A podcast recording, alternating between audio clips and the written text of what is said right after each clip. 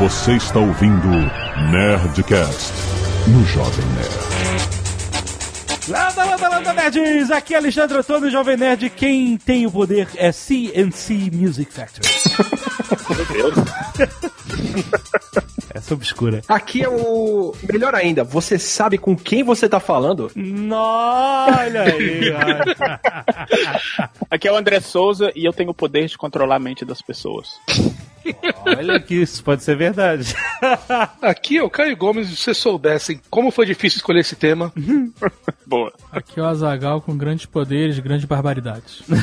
é verdade, é bem verdade. Sim, nerds, estamos aqui com o nosso time de ciência para falar justamente do poder.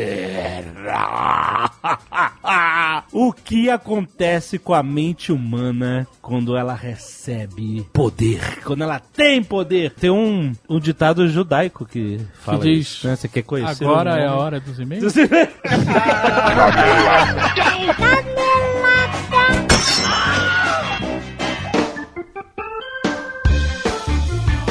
Muito bem, Zeca, vamos para mais uma semana de mês e caneladas, Nerdcast! Vamos. Azaga, hoje tem Nerd Tech na sua timeline. Nerdcast duplo para você. Trazido pela Alura Cursos Online de Tecnologia, você sabe. E hoje nós vamos falar sobre aquilo que a gente não entende, mas agradece: o software livre.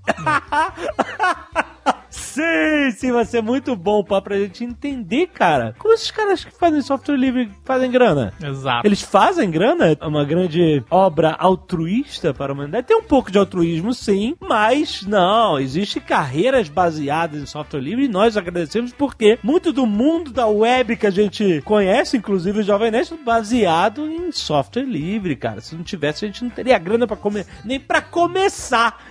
então vamos entender melhor isso com a galera da Alura já na sua timeline. Baixa pra ouvir agora, rapaz. E não vamos esquecer que a Alura tem mais de 400 cursos online. Eu perco a conta, eu já não sei exatamente. Cada semana, cada mês, eles têm mais cursos, é muito maneiro. Vale a pena você conhecer, sem compromisso. Vai lá, clica, vê o que, que eles têm, o que, que eles podem oferecer. Aliás, se você fizer a assinatura anual, eles oferecem todos esses cursos. Você tem acesso a todo o conteúdo da Alura quando você for assinante. É muito maneiro. Vale muito a pena. Tem link aí no post pra você conhecer. Escuta o Nerdtech!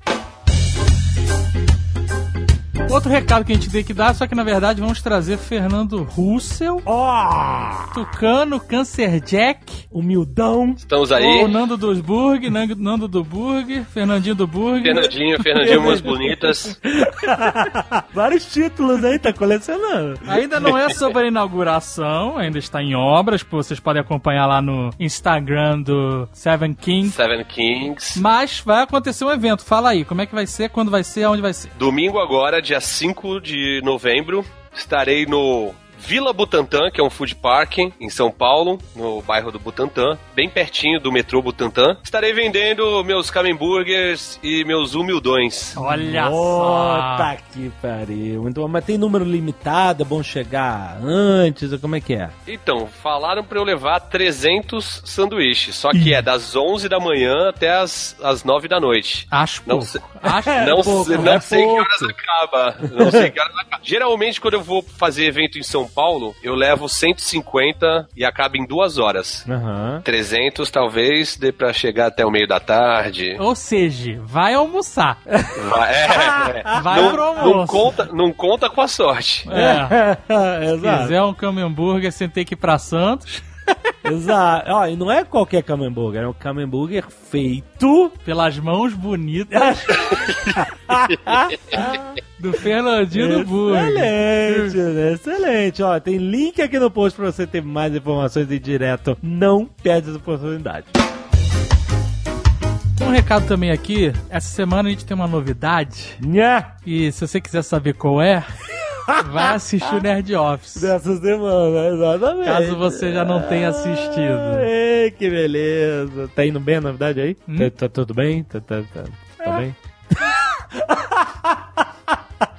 E se você não quiser ouvir recados e e-mails sobre o último Nerdcast, você pode pular diretamente para... 15 minutos e 50 sou eu quem manda nessa porra. Azagal, quero agradecer aos netos que doam sangue e mandam suas fotinhos aqui, não para provar, não para aparecer, mas simplesmente para dar aquele recado, olha, doei sangue salvei uma vida, como a Ana Tiese, Alessandra Dal Negro, Beatriz Suete, Eric Perissoto, Gabriel Dantas, Guilherme Ferrari, Gustavo Mota, Jailton Domingos, Jean Varanda, Cauane Simões, Lucas Santos, Marcelo Norler, Matheus Balestrin e o time de futebol americano Flamengo Imperadores Azagal. Temos a galera também do Escalpo Solidário que doa madeixas e É. cabelos para quem precisa. Gabriel Pellegrino, Matheus Freitas, Noemi Bezerra, Raoni Barcelos e Tayla Nagasawa. Olha aí, o Gabriel tem o sobrenome que você queria ter, Azagal. Pelegrino. Pellegrino.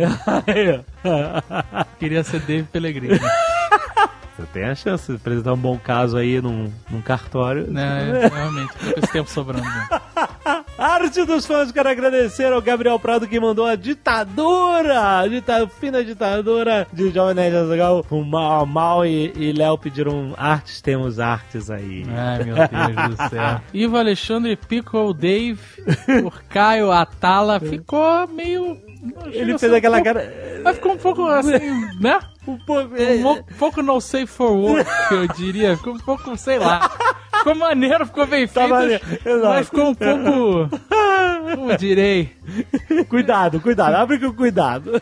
Temos o Gaveta Vida Louca 2 por Francisco Alexandre. Também Léo e Mal, a Baixa Ditadura Nerd por Alexandre Oliveira. Olha aí.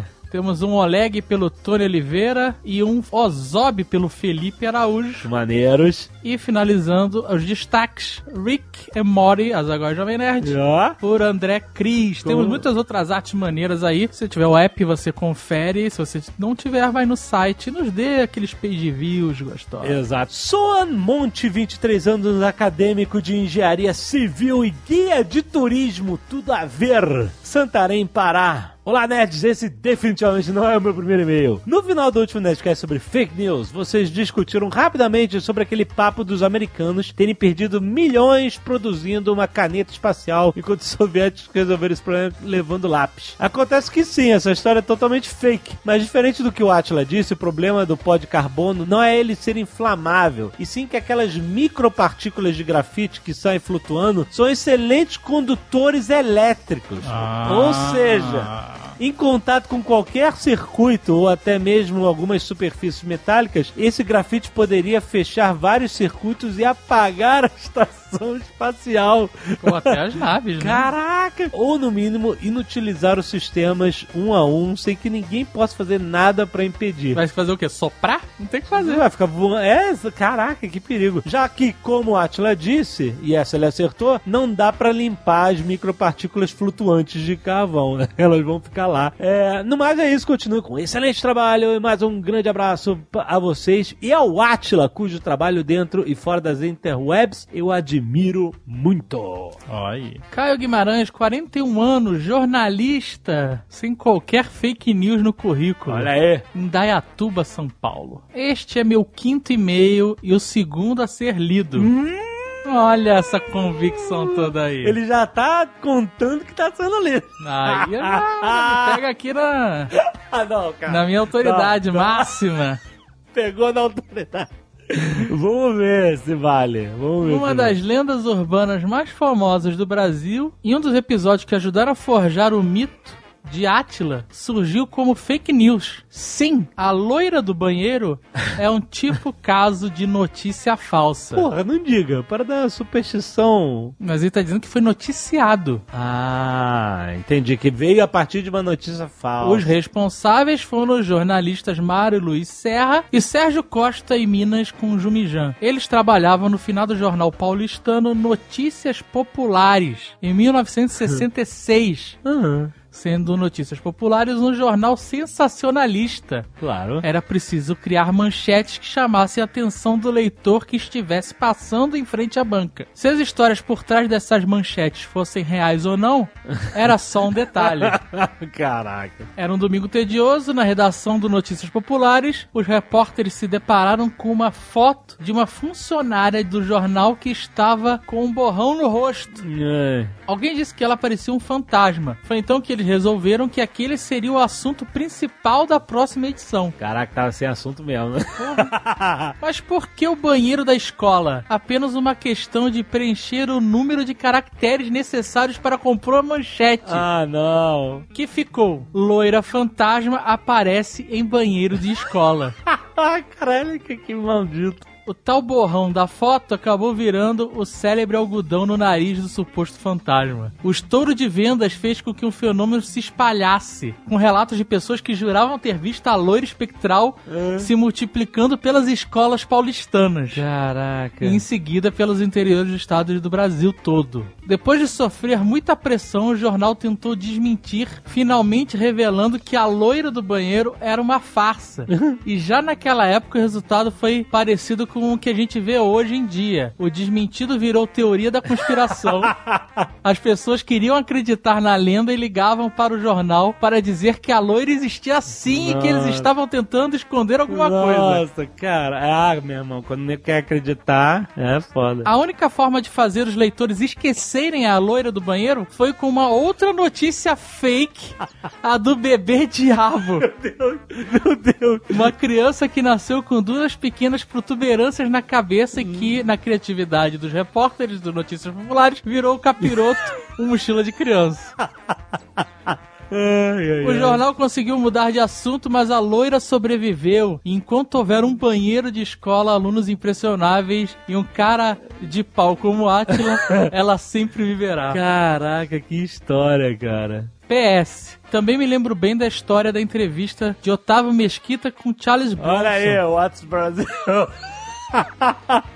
Foi durante a cobertura da Copa de 94 no SBT. Nossa, isso eu não lembrava. Lembro até que no final do ano, em um daqueles programas de melhores momentos, ele advertiu aos fãs do ator que talvez fosse melhor não ver o programa para evitar a decepção com o ídolo.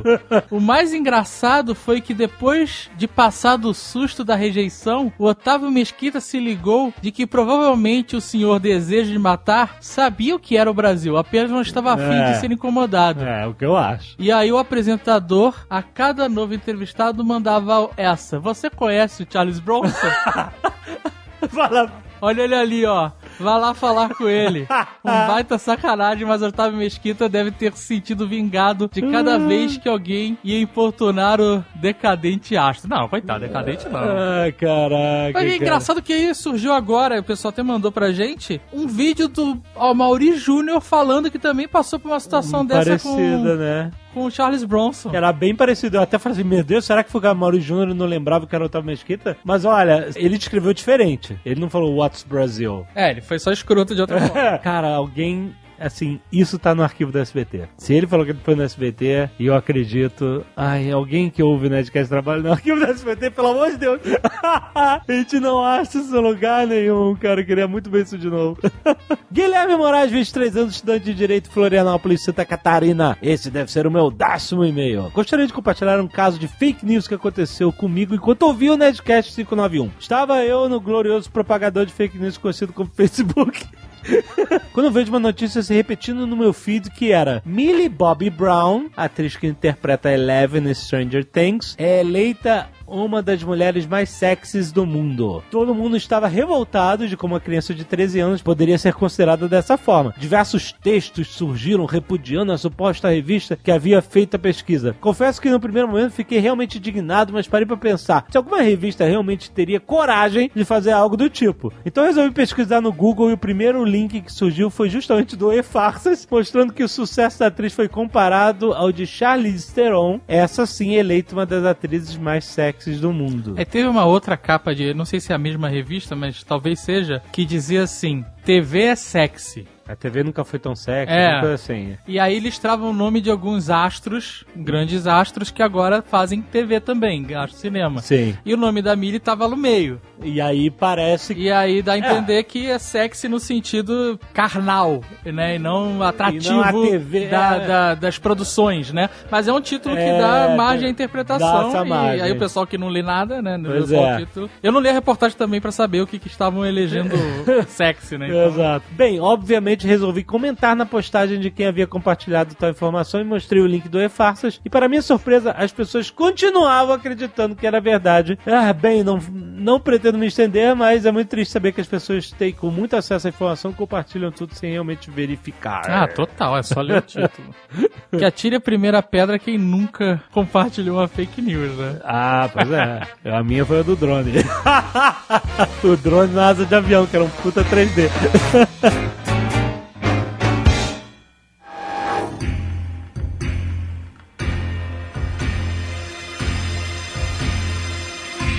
O provérbio mais ou menos diz: se você quer conhecer um homem, dê poder a ele. É isso, basicamente. Que pode também ser dinheiro, né? Hoje em dia, dinheiro, né? Não, dinheiro e poder. segundo Frank Underwood. Se- né, exato.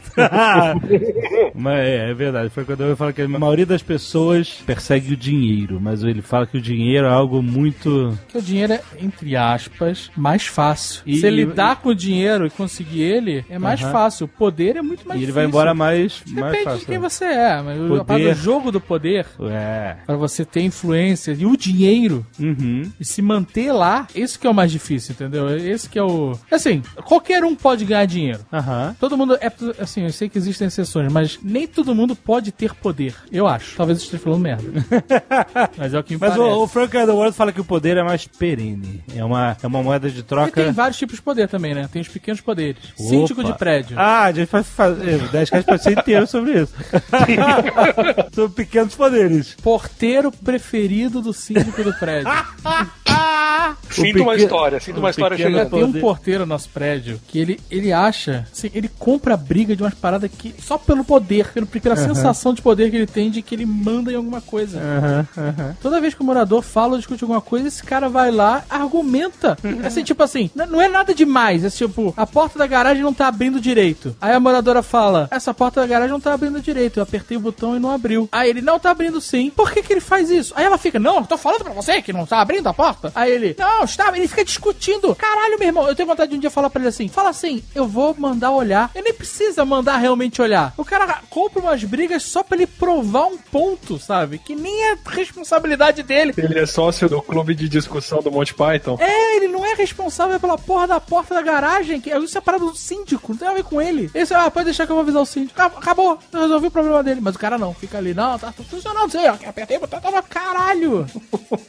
e parece que é uma, uma disputa de território essa merda. E que na verdade é, se eu pensar bem, no meio animal, acho que o Atila pode falar disso melhor que ninguém. Geralmente, dentro de um grupo de animais, aquele que demonstra mais poder, ele acaba tendo mais espaço no grupo e acaba tendo mais acesso a certos recursos que os outros não teriam, por exemplo. Então, assim, metaforicamente, é espaço, é tomar espaço. Eu tenho uma história muito boa pra isso. Tem um, um livro que chama Are We Smart Enough to Know How Smart Animals Are? Que é de um zoólogo, chama Franz de Waal, que estuda comportamento animal. Ele cuida de um zoológico na Holanda, Ele é primatologista, né, na verdade. primatologista, obrigado. E ele cuida de um zoológico na Holanda. Eu acho que não é o zoológico de Amsterdã, mas é um, é um zoológico grande na Holanda. E aí ele tava contando do que, que aconteceu com o grupo de chimpanzés que ele cuidava lá. Aí ele falou que assim, tinha um macho alfa por muito tempo lá que ele era super forte. Ele era bem dominador, assim. Então ele era um macho alfa que não precisava da ajuda de outros machos. Então ele se dava bem com todo mundo no bando, ele, ele beijava os filhotes de todas as fêmeas, pegava eles no colo, dava beijinho, conversava bem com elas.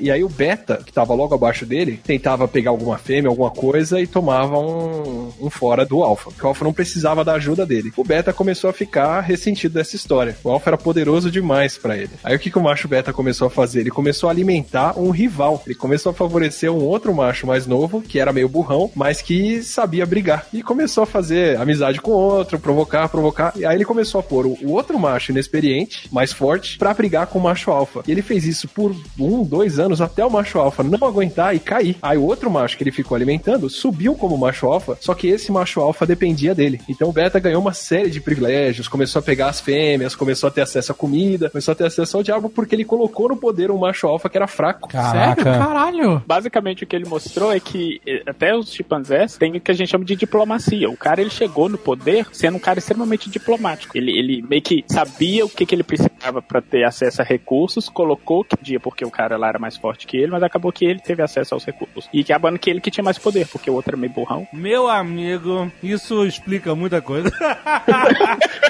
Ele, ele falou: esse macho alfa é poderoso demais e ter muito poder sozinho não vale a pena. A gente tem que dividir isso. Dance Monkeys Dance. Basicamente, basicamente a história da humanidade, cara.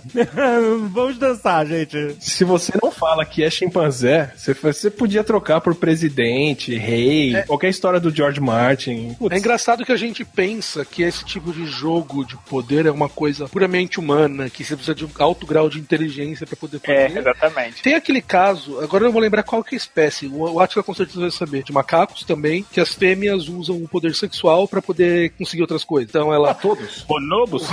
Os bonobos provavelmente são. Mas que elas, as fêmeas chegam, o ma- ela quer alguma coisa, uma fruta, daí o macho não dá, daí ela vai lá Macaco prego, chimpanzé, babuíno, e, você você- escolhe. e utiliza o, o poder sexual pra conseguir pegar as frutas, as comidas e tal. E ela ainda se exibe pros outros, mostrando, viu, eu fiz isso e consegui ainda o alimento porque eu fiz isso. E, de novamente, uma coisa que a gente acha que é puramente humana. Ah, fazer isso é, é a imora- imoralidade humana que faz. Os animais fazem isso. Cara. normalmente sempre fizeram. Ele fala, olha, o pessoal fala que só o ser humano consegue planejar pra amanhã, né? Que a gente tem, a gente não vive só no presente, a gente consegue fazer planos e guardar as coisas. Pô, esse macaco aí que botou o, o mongol gigante no, no poder, tá prova viva que não é. Aí, mas aí a galera fala, não, Frank Underwood." você tá dando é, intenção pro macaco, né? Você tá supondo que ele sabe demais o que ele tá fazendo, né? Beleza. Ele vai lá, pega um chocolate, anda ao redor da jaula dos chimpanzés lá e enterra o chocolate no chão. E ele faz isso tendo certeza que só uma fêmea tá vendo ele fazer aquilo, ele ir lá enterrar. Eles tinham duas áreas, uma área que eles passam à noite e uma área de socialização que eles passam o dia todo. Aí o Franz Dewall ia lá, via que só uma fêmea tava olhando pra ele, cavava um buraco no chão e enterrava ali um chocolate. E no dia seguinte ele acompanhava pra ver o que acontece. A fêmea saía, mas ela olhava em volta e ela só ia pegar o chocolate quando a fêmea alfa não tava olhando pra ela. Se ela tirasse alguma coisa do canto e meio que fosse comer e a alfa visse, ela tomava porrada e tinha que entregar pra alfa. Então ela ficava andando como quem não quer nada, andando de costas, mão para trás, mão dos braços pra trás do corpo. Olhando pra cima, assoviando, né? Disfarça de boa e vai lá e pega. Aí ele falou: Não, mas de repente. Aí alguém reclamou, né? Falou: Não, de repente o bicho só tá guardando que tem alguma coisa boa ali. Beleza, ele foi lá na frente da fêmea, enterrou o chocolate. Os bichos se recolheram pra dormir. No outro dia, antes deles acordarem, ele foi lá, desenterrou o chocolate e enterrou um repolho. Aí no outro dia saem os, os macacos, vão lá brincar e tal. Aí ele fica vendo a fêmea, vai, como quem não quer nada, desenterra a hora que ela vê um repolho. Ela dá chilique, bate o pé, grita, taca o repolho nos outros, Caraca. fica da vida. E ela já sabe que ela só pode fazer isso quando não tem alguém olhando que tá acima dela. Impressionante isso.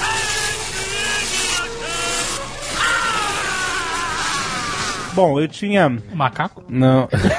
eu lembro que eu tinha visto uma entrevista com o Stallone na época que ele lançou o Rambo 4. E aí falaram assim, poxa, mas ah, esse filme é o mais violento de todos os Rambos e por quê? Né? O mundo não tá violento e tal. E aí ele disse assim, olha, o Rambo é um personagem que vive no limiar da civilização. A violência é o estado, é o que ele acreditava. Ele falou assim, a violência é o estado natural do ser humano. Nós temos que ser melhores e, e sermos inteligentes e pensarmos para que a gente não sucumba à simples violência descabida, né? O estado natural da disputa na natureza é violento, como o Louis C.K. sempre falou.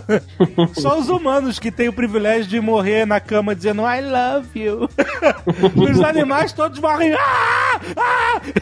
É, é assim. Então ele falou: o Rambo, o filme lá, na visão dele, ele mostrava que o que acontece se nós não pararmos pra pensar e sermos civilizados. É isso. É barbárie, violência, né? É, e aí, tipo assim, talvez outros comportamentos além da violência, como a gente tá vendo, né? Eles são mais naturais à, à nossa condição animal do que a gente pensa. É muito mais natural a condição animal do que a condição política. E a gente tem que ser mais político justamente pra abandonar a condição animal. Mas é interessante porque assim, a gente tem o que a gente chama desse paradoxo do poder. A gente tem a ideia de que geralmente para chegar ao poder você tem que ser o mais forte, o mais violento, o mais maldoso e tudo mais. Mas isso, ele te dá esse tipo de poder, ele te dá acesso a certos recursos e te dá um pouquinho de controle sobre as outras pessoas, mas isso é um controle temporário. Então é por isso que, por exemplo, a gente fala muito com pais e mães que não adianta ficar batendo na criança pra criança te obedecer. Porque quando você bate na criança, ou xinga, ou grita, a criança vai te obedecer naquela hora. Passou um dia, dois, ela vai voltar a fazer o que ela fazia antes e não vai te respeitar. O que é interessante é que assim, o poder a longo prazo, ele é dado geralmente pra pessoa que é pouco violenta e que é pra pessoa que é muito mais diplomática, é, nesse sentido, porque ela vai conseguir exercer um tipo de controle sobre as outras pessoas, sem ser um controle de violência física, ele pode ser um controle de violência psicológica, mas ela, ela vai conseguir a confiança das pessoas de forma com que ela consiga que as pessoas façam o que ela quer sem ter que agir de violência. E esse tipo de controle, esse tipo de poder é um poder a longo prazo. Aí, por exemplo, você consegue que a pessoa te respeite ou faça o que você quer a longo prazo. E é por isso que, geralmente, quando as pessoas chegam no poder e que elas percebem que elas têm esse poder de manipular as outras pessoas,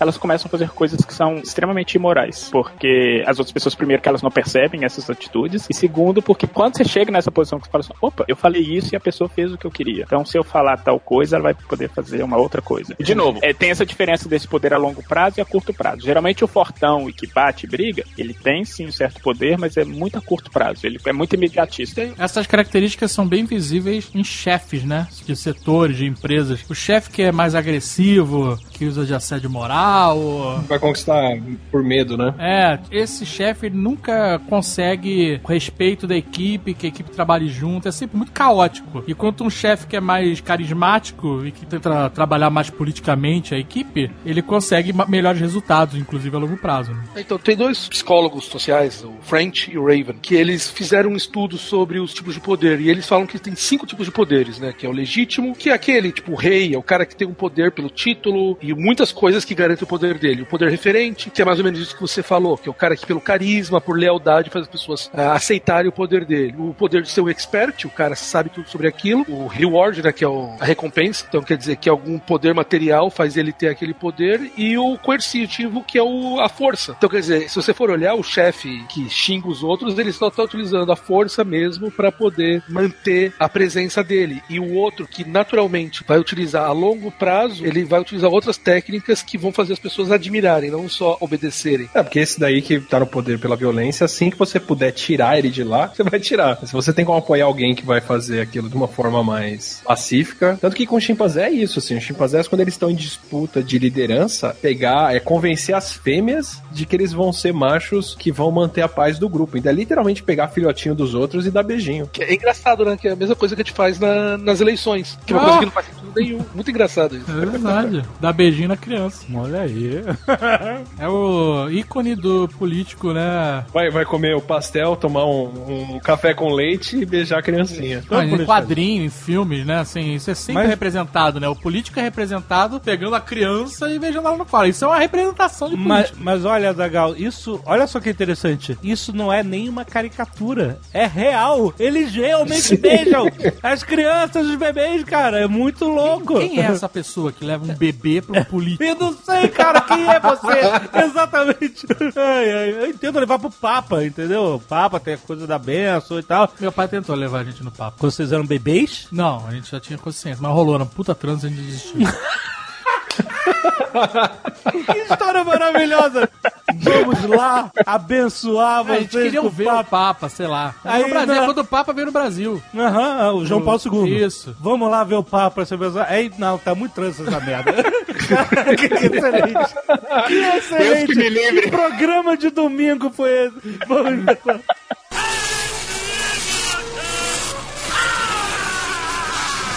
Mas olha só, meu pai me contou a história que ele, ele tinha um conhecido que morava em Angola, um angolano. E ele veio do interior, morou em fazenda e tal, e ele contou a história, olha isso, que eles tinham lá um grupo de macacos, é, eu não lembro se eram chimpanzés ou gorilas, eu nem sei se tem gorila em Angola, mas enfim, eram macacos, a história é macaco. E os macacos eh, fudiam a porra da plantação, a fazenda, tocavam terror lá, e, enfim, era um saco. E aí o que, que eles faziam? Eles não matavam os macacos, né? Eles simplesmente queriam espantar os macacos. Aí quem é que mandava? O bando tinha um líder, né? E era o líder que vinha tocando terror com todo mundo. Certo dia eles decidiram então fazer uma armadilha de madeira, uma caixa de madeira com um buraco e bananas lá, lá dentro, frutas, etc. Mas era uma armadilha que o macaco ia botar a mão e ia ficar preso ali, sacou? Mas não era, não era daquela negócio de morder a mão e machucar, não. Era só um negócio de prender a mão do macaco, entendeu? Mas senão os caras já estavam dando tiro nos macacos fazia tempo. É, né? já, tinha dado tiro, exatamente. Aí o que acontece? Prenderam o macaco. Aí o, o- eles sabiam que quem ia ter acesso à caixa, quem ia lá, meter a mão lá, era o líder. E aí o que, que eles fizeram? O líder foi lá, pegou, ficou preso, né? Eles pegaram o, O Homer. macaco e eles rasparam o pelo do corpo inteiro do macaco.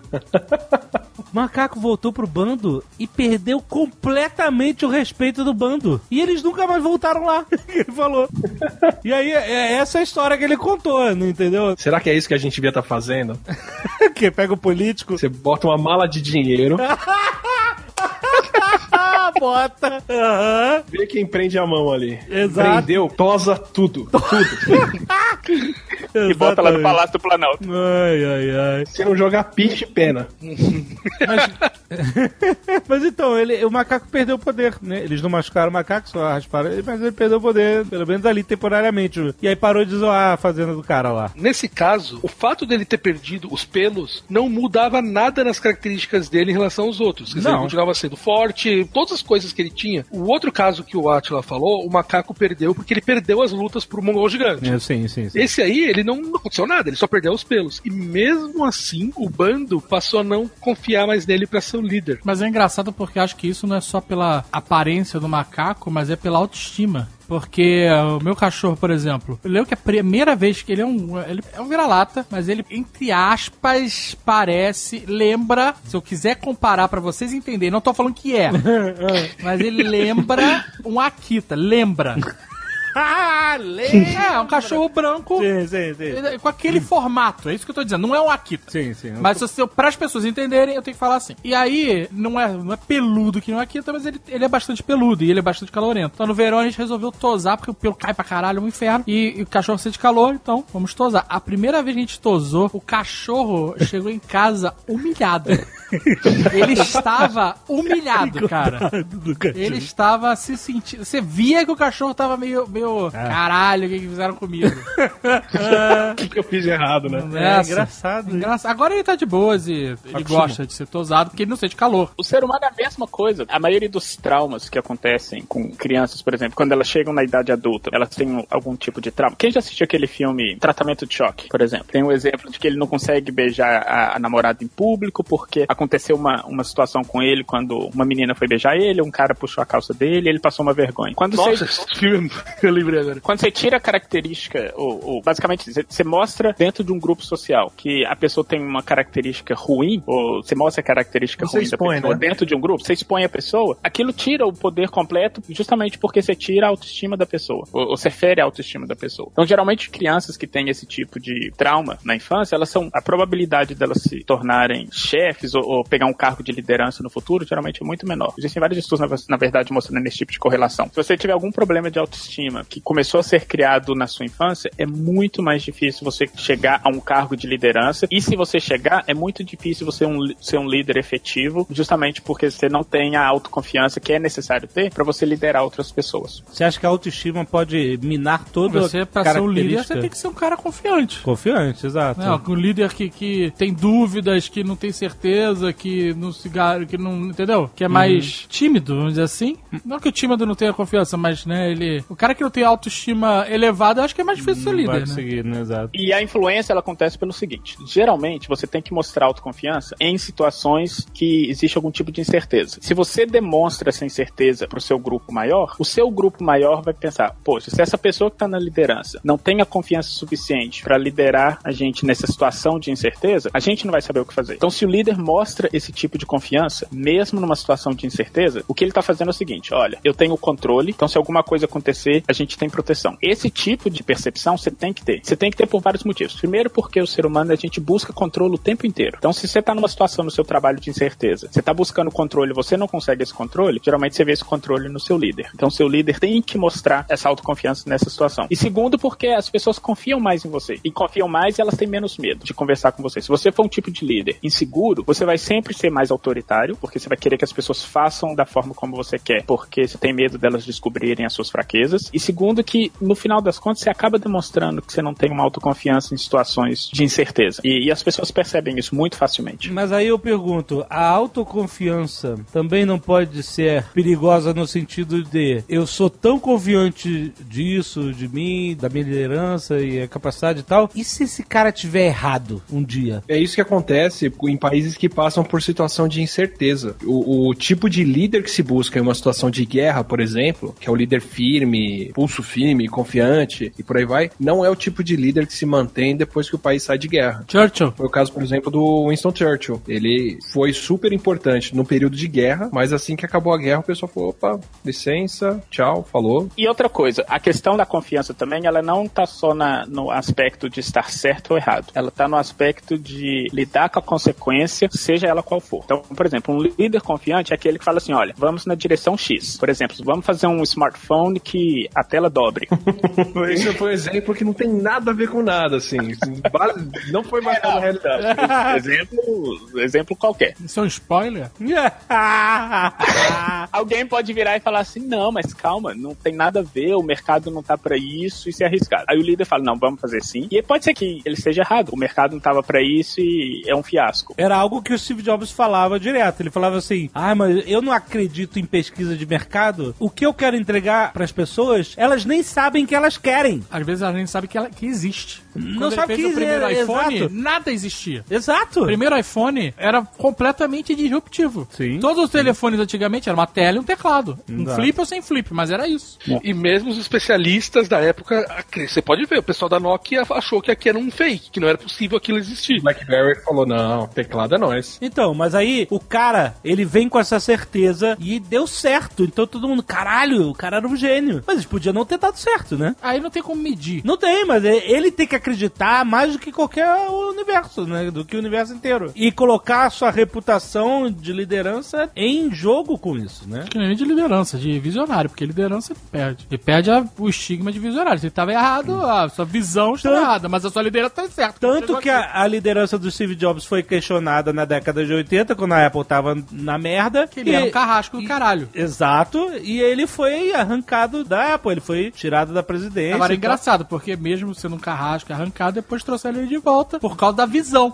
Porque a liderança dele era uma bosta. Todo mundo fala. O cara, o será- cara terrível, assediava todo mundo, deixava as pessoas no limite, o caralho. Só que a visão do cara Uhum. era maior, era mais importante do que essa merda de liderança que ele tinha. Ele era um expert, aquilo que eu falei antes. É, exatamente. Ele era um expert no assunto, então aquilo ele exaltava um poder pros outros que faziam seguirem ele para qualquer coisa que ele quisesse fazer. Mesmo a pessoa sendo expert, ela tem que mostrar um tipo de confiança. Porque, por exemplo, sei lá, o, o Atila é expert na área dele de biologia. Se ele, quando ele tá falando sobre a área dele, se ele demonstra algum tipo de insegurança, e aí, de novo, o que é insegurança vai depender de como que as pessoas percebem isso. O título, na verdade, ou a, a expertise, ela perde um pouquinho do poder. Então, assim, o que na verdade fazia com que Steve Jobs tivesse o respeito que ele tinha na Apple O Wozniak também era expert, né? Exatamente, assim, vamos Mais fazer ele. dessa forma e eu, eu me garanto. Só, assim, ele podia, na- no, no fundo, assim, da mente dele, ele podia estar falando assim, oh shit, não sei o que, é que vai ser disso. Mas ele demonstra essa confiança que as outras pessoas falam assim, não, então vamos junto. E outra coisa, pode ser uma ideia louca, pode ser uma ideia muito louca. Se ele demonstra confiança, as pessoas acabam engajando mais naquela ideia e acabam chegando numa resolução, às vezes, de um problema que é muito difícil, porque elas engajam muito mais na resolução daquele problema, porque elas percebem a confiança da pessoa. Então, assim, eu quero montar um celular que voa. Alguém pode, um engenheiro de software vai virar e falar assim, ah, mas você é louco. Mas se eu conseguir dar ele uma certeza de que eu tenho a confiança de aquilo que aquilo vai dar certo, ele vai se engajar muito mais em resolver um problema que faça com que o celular voe do que se eu não demonstrasse uma certa confiança. É, Isso é- é um spoiler? Isso é um spoiler? Eu já dei dois pedaços de spoiler, ó, uma tela que dobra e voa. Ó, Ah, mas já, já tem o modo avião nos celulares, né? Nossa, Gomes. Olha só, essa posição aí de, de convidado do Nerdcast não é cadeira vitalícia, não. Ele acabou de perder três pontos ali. né? Perdeu três pontos da carteira. Imagina, o Dudu teria quantos negativos?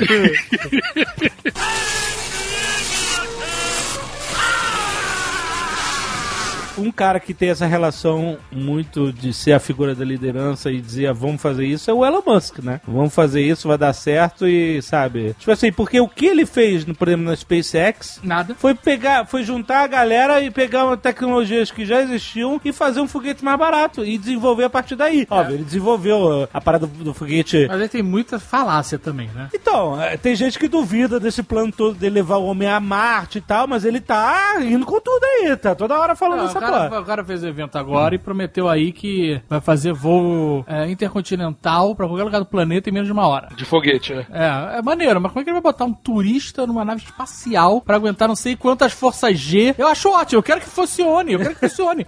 Pô, imagina, você pega um, um voo e, e vai pra qualquer lugar do mundo em meia hora, uma hora, puta, um milagre. É um milagre. É Mas um e aí, como é que funciona isso de verdade? Só qual que é a estratégia que ele usa e é uma estratégia, de novo, ela demonstra uma confiança e, e te coloca numa, numa posição de liderança que é a seguinte: você pode perceber que os argumentos dele sempre começam com problemas que são extremamente comuns às pessoas e ele oferece uma solução. A partir do momento que ele faz isso, as pessoas têm uma tendência a escutar muito mais. Se eu chego agora e falo assim, galera, eu vou inventar um avião e esse avião vai ter tecnologia XYZ, aí todo mundo vai falar assim, ai, que boring. Mas agora, todo mundo aqui já experimentou, por exemplo, ficar num aeroporto 3 horas e num voo de 15 horas e chegar super cansado. Se eu vir e falo o seguinte, eu vou acabar com esse problema porque você vai poder chegar de A a B em 5 minutos. Aí você já via virar e falar assim, opa, deixa eu escutar. Aí eu posso falar um tanto de falácia depois. Mas como você já tá muito mais prone, não sei como é que fala, prone, Predisposto. predisposto. Nossa, o cara esqueceu o português. Não deixa ele, ele tem explicação cognitiva pra isso.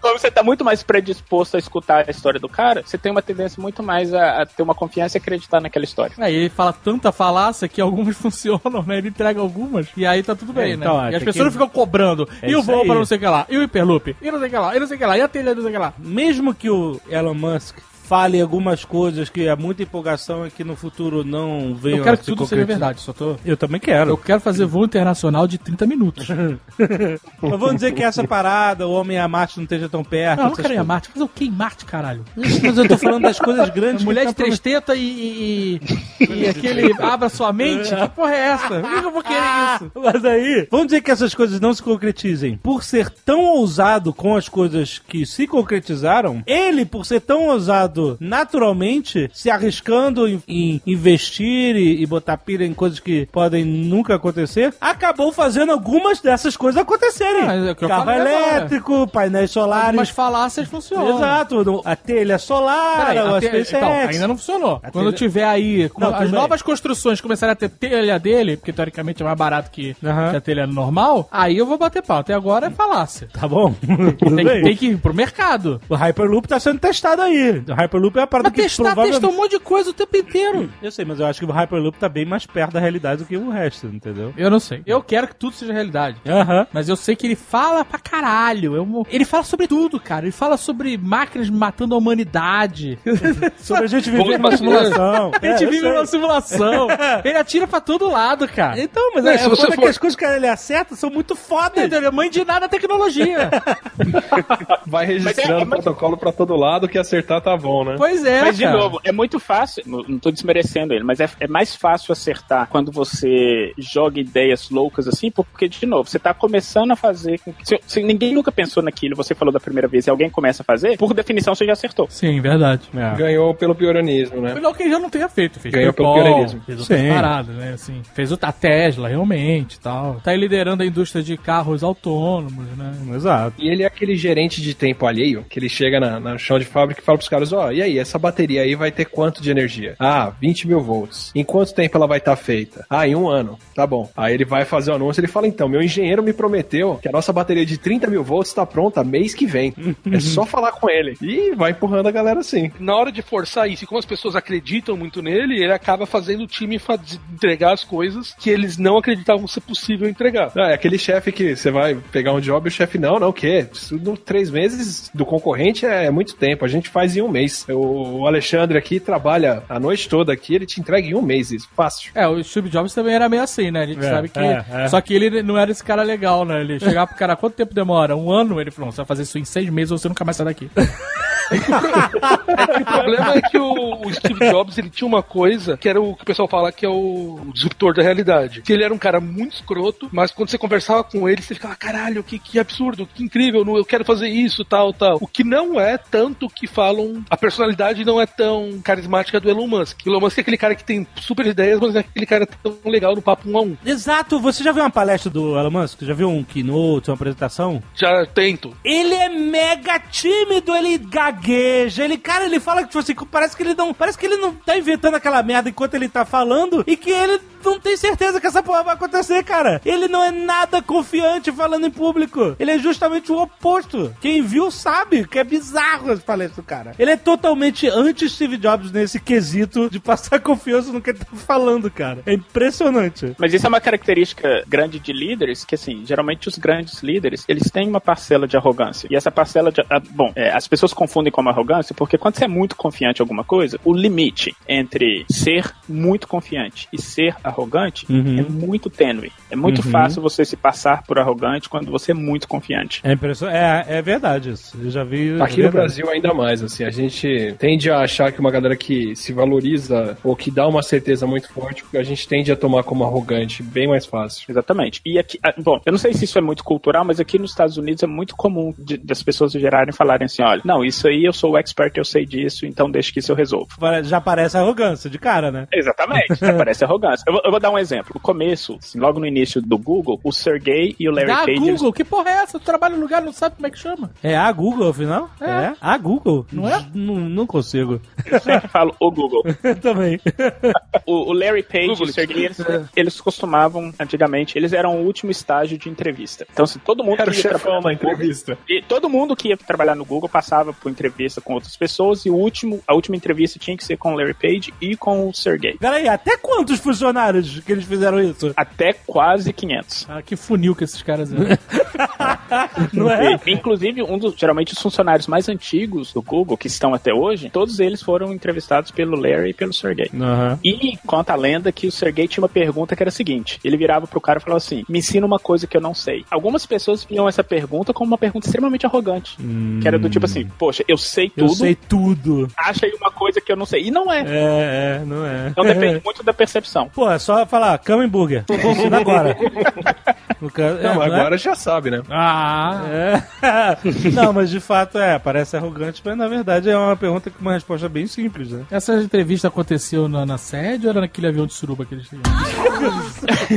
Eu acho que era na sede. Que história é essa? Eu já ouvi falar que eles tinham um avião que eles faziam suruba em Que- Ai, meu Deus. em território internacional. Bota aí no Google, avião de suruba do Sergei. Vamos ver se eles conseguiram apagar tudo. Ai, ai. É, tem que procurar no, ou no Bing ou no DuckDuckGo, né? Aliás, se você não achar, é a prova de que eles apagaram, né? Não é? É verdade. Se você não achar, aconteceu e eles apagaram. É a prova. Eu não vou falar nada. Olha, eu não, eu não tô achando. Eu não Tá tô procurando aonde? no Google. Tá bom, então.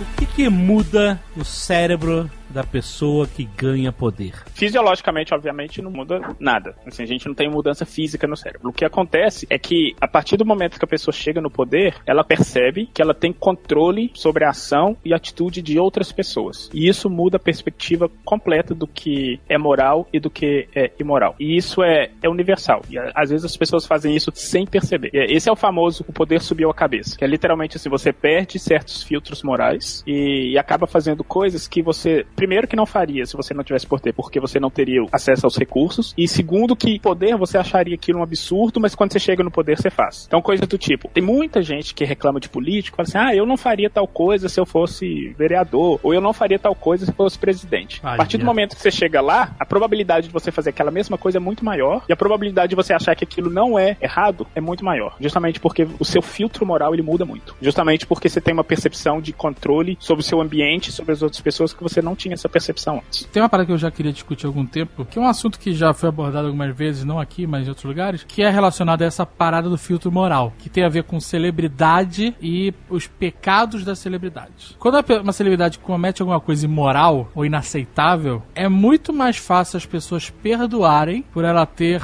a celebridade, né? Do que uma pessoa normal. Hum. Tipo, Woody Allen, tipo, Roman Polanski, Uhum. sabe qual é? Tipo, o Casey maluco lá, o. Casey Affleck, sabe? Aham. É, Ah, mas o cara é um puta, um puta diretor, o cara é um puta ator, sabe? Aham. Existe, sei lá, Johnny Depp, que bate na mulher, mas fica tudo bem, entendeu? Enquanto uma pessoa normal seria execrada, teria um- uma repercussão maior, uma, uma pessoa que normal que eu digo que não é uma celebridade. Acho que você pode até botar nessa discussão que não só que o cara é famoso, mas que o cara é homem também, né? Os homens É, se nesse- livram dessas paradas com mais facilidade do que as mulheres, mas é...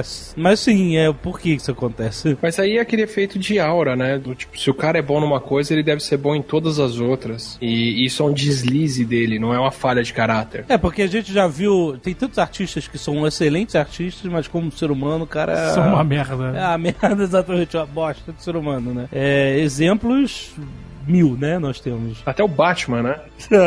Até o Batman. Por que, que as pessoas tendem a perdoar mais quem tem poder ou quem tem celebridade, que não deixa de ser uma forma de poder? Eu acho que tem duas coisas que a gente pode falar. A primeira, tá muito ligado com isso que o Atila falou, que é o seguinte: a gente confunde, não é confundir no sentido errado, mas a gente amplia as características de uma área para outras áreas. É muito comum, por exemplo, Efeito de halo, né? isso. É muito comum, por exemplo, as pessoas atribuírem características, por exemplo, de inteligência a pessoas que são fisicamente mais bonitas. Sim. Naturalmente. E justamente porque, assim, se a, se a pessoa é fisicamente bonita, ela provavelmente é mais inteligente, ela provavelmente é mais organizada, ela provavelmente te ajuda mais. É mais ética. Não só mais bonito, mas como mais altas. Eu já Ah, vi tranquilo. também um, um artigo sobre isso. Não, acho que todos os pares de candidato de presidente americano, o 95% dos pares de concorrentes a presidente americanos ganhou o cara mais alto. Né? Independente de orientação de partido Não diabo. que seja só isso, mas as pessoas realmente costumam dar mais confiança a pessoas mais altas.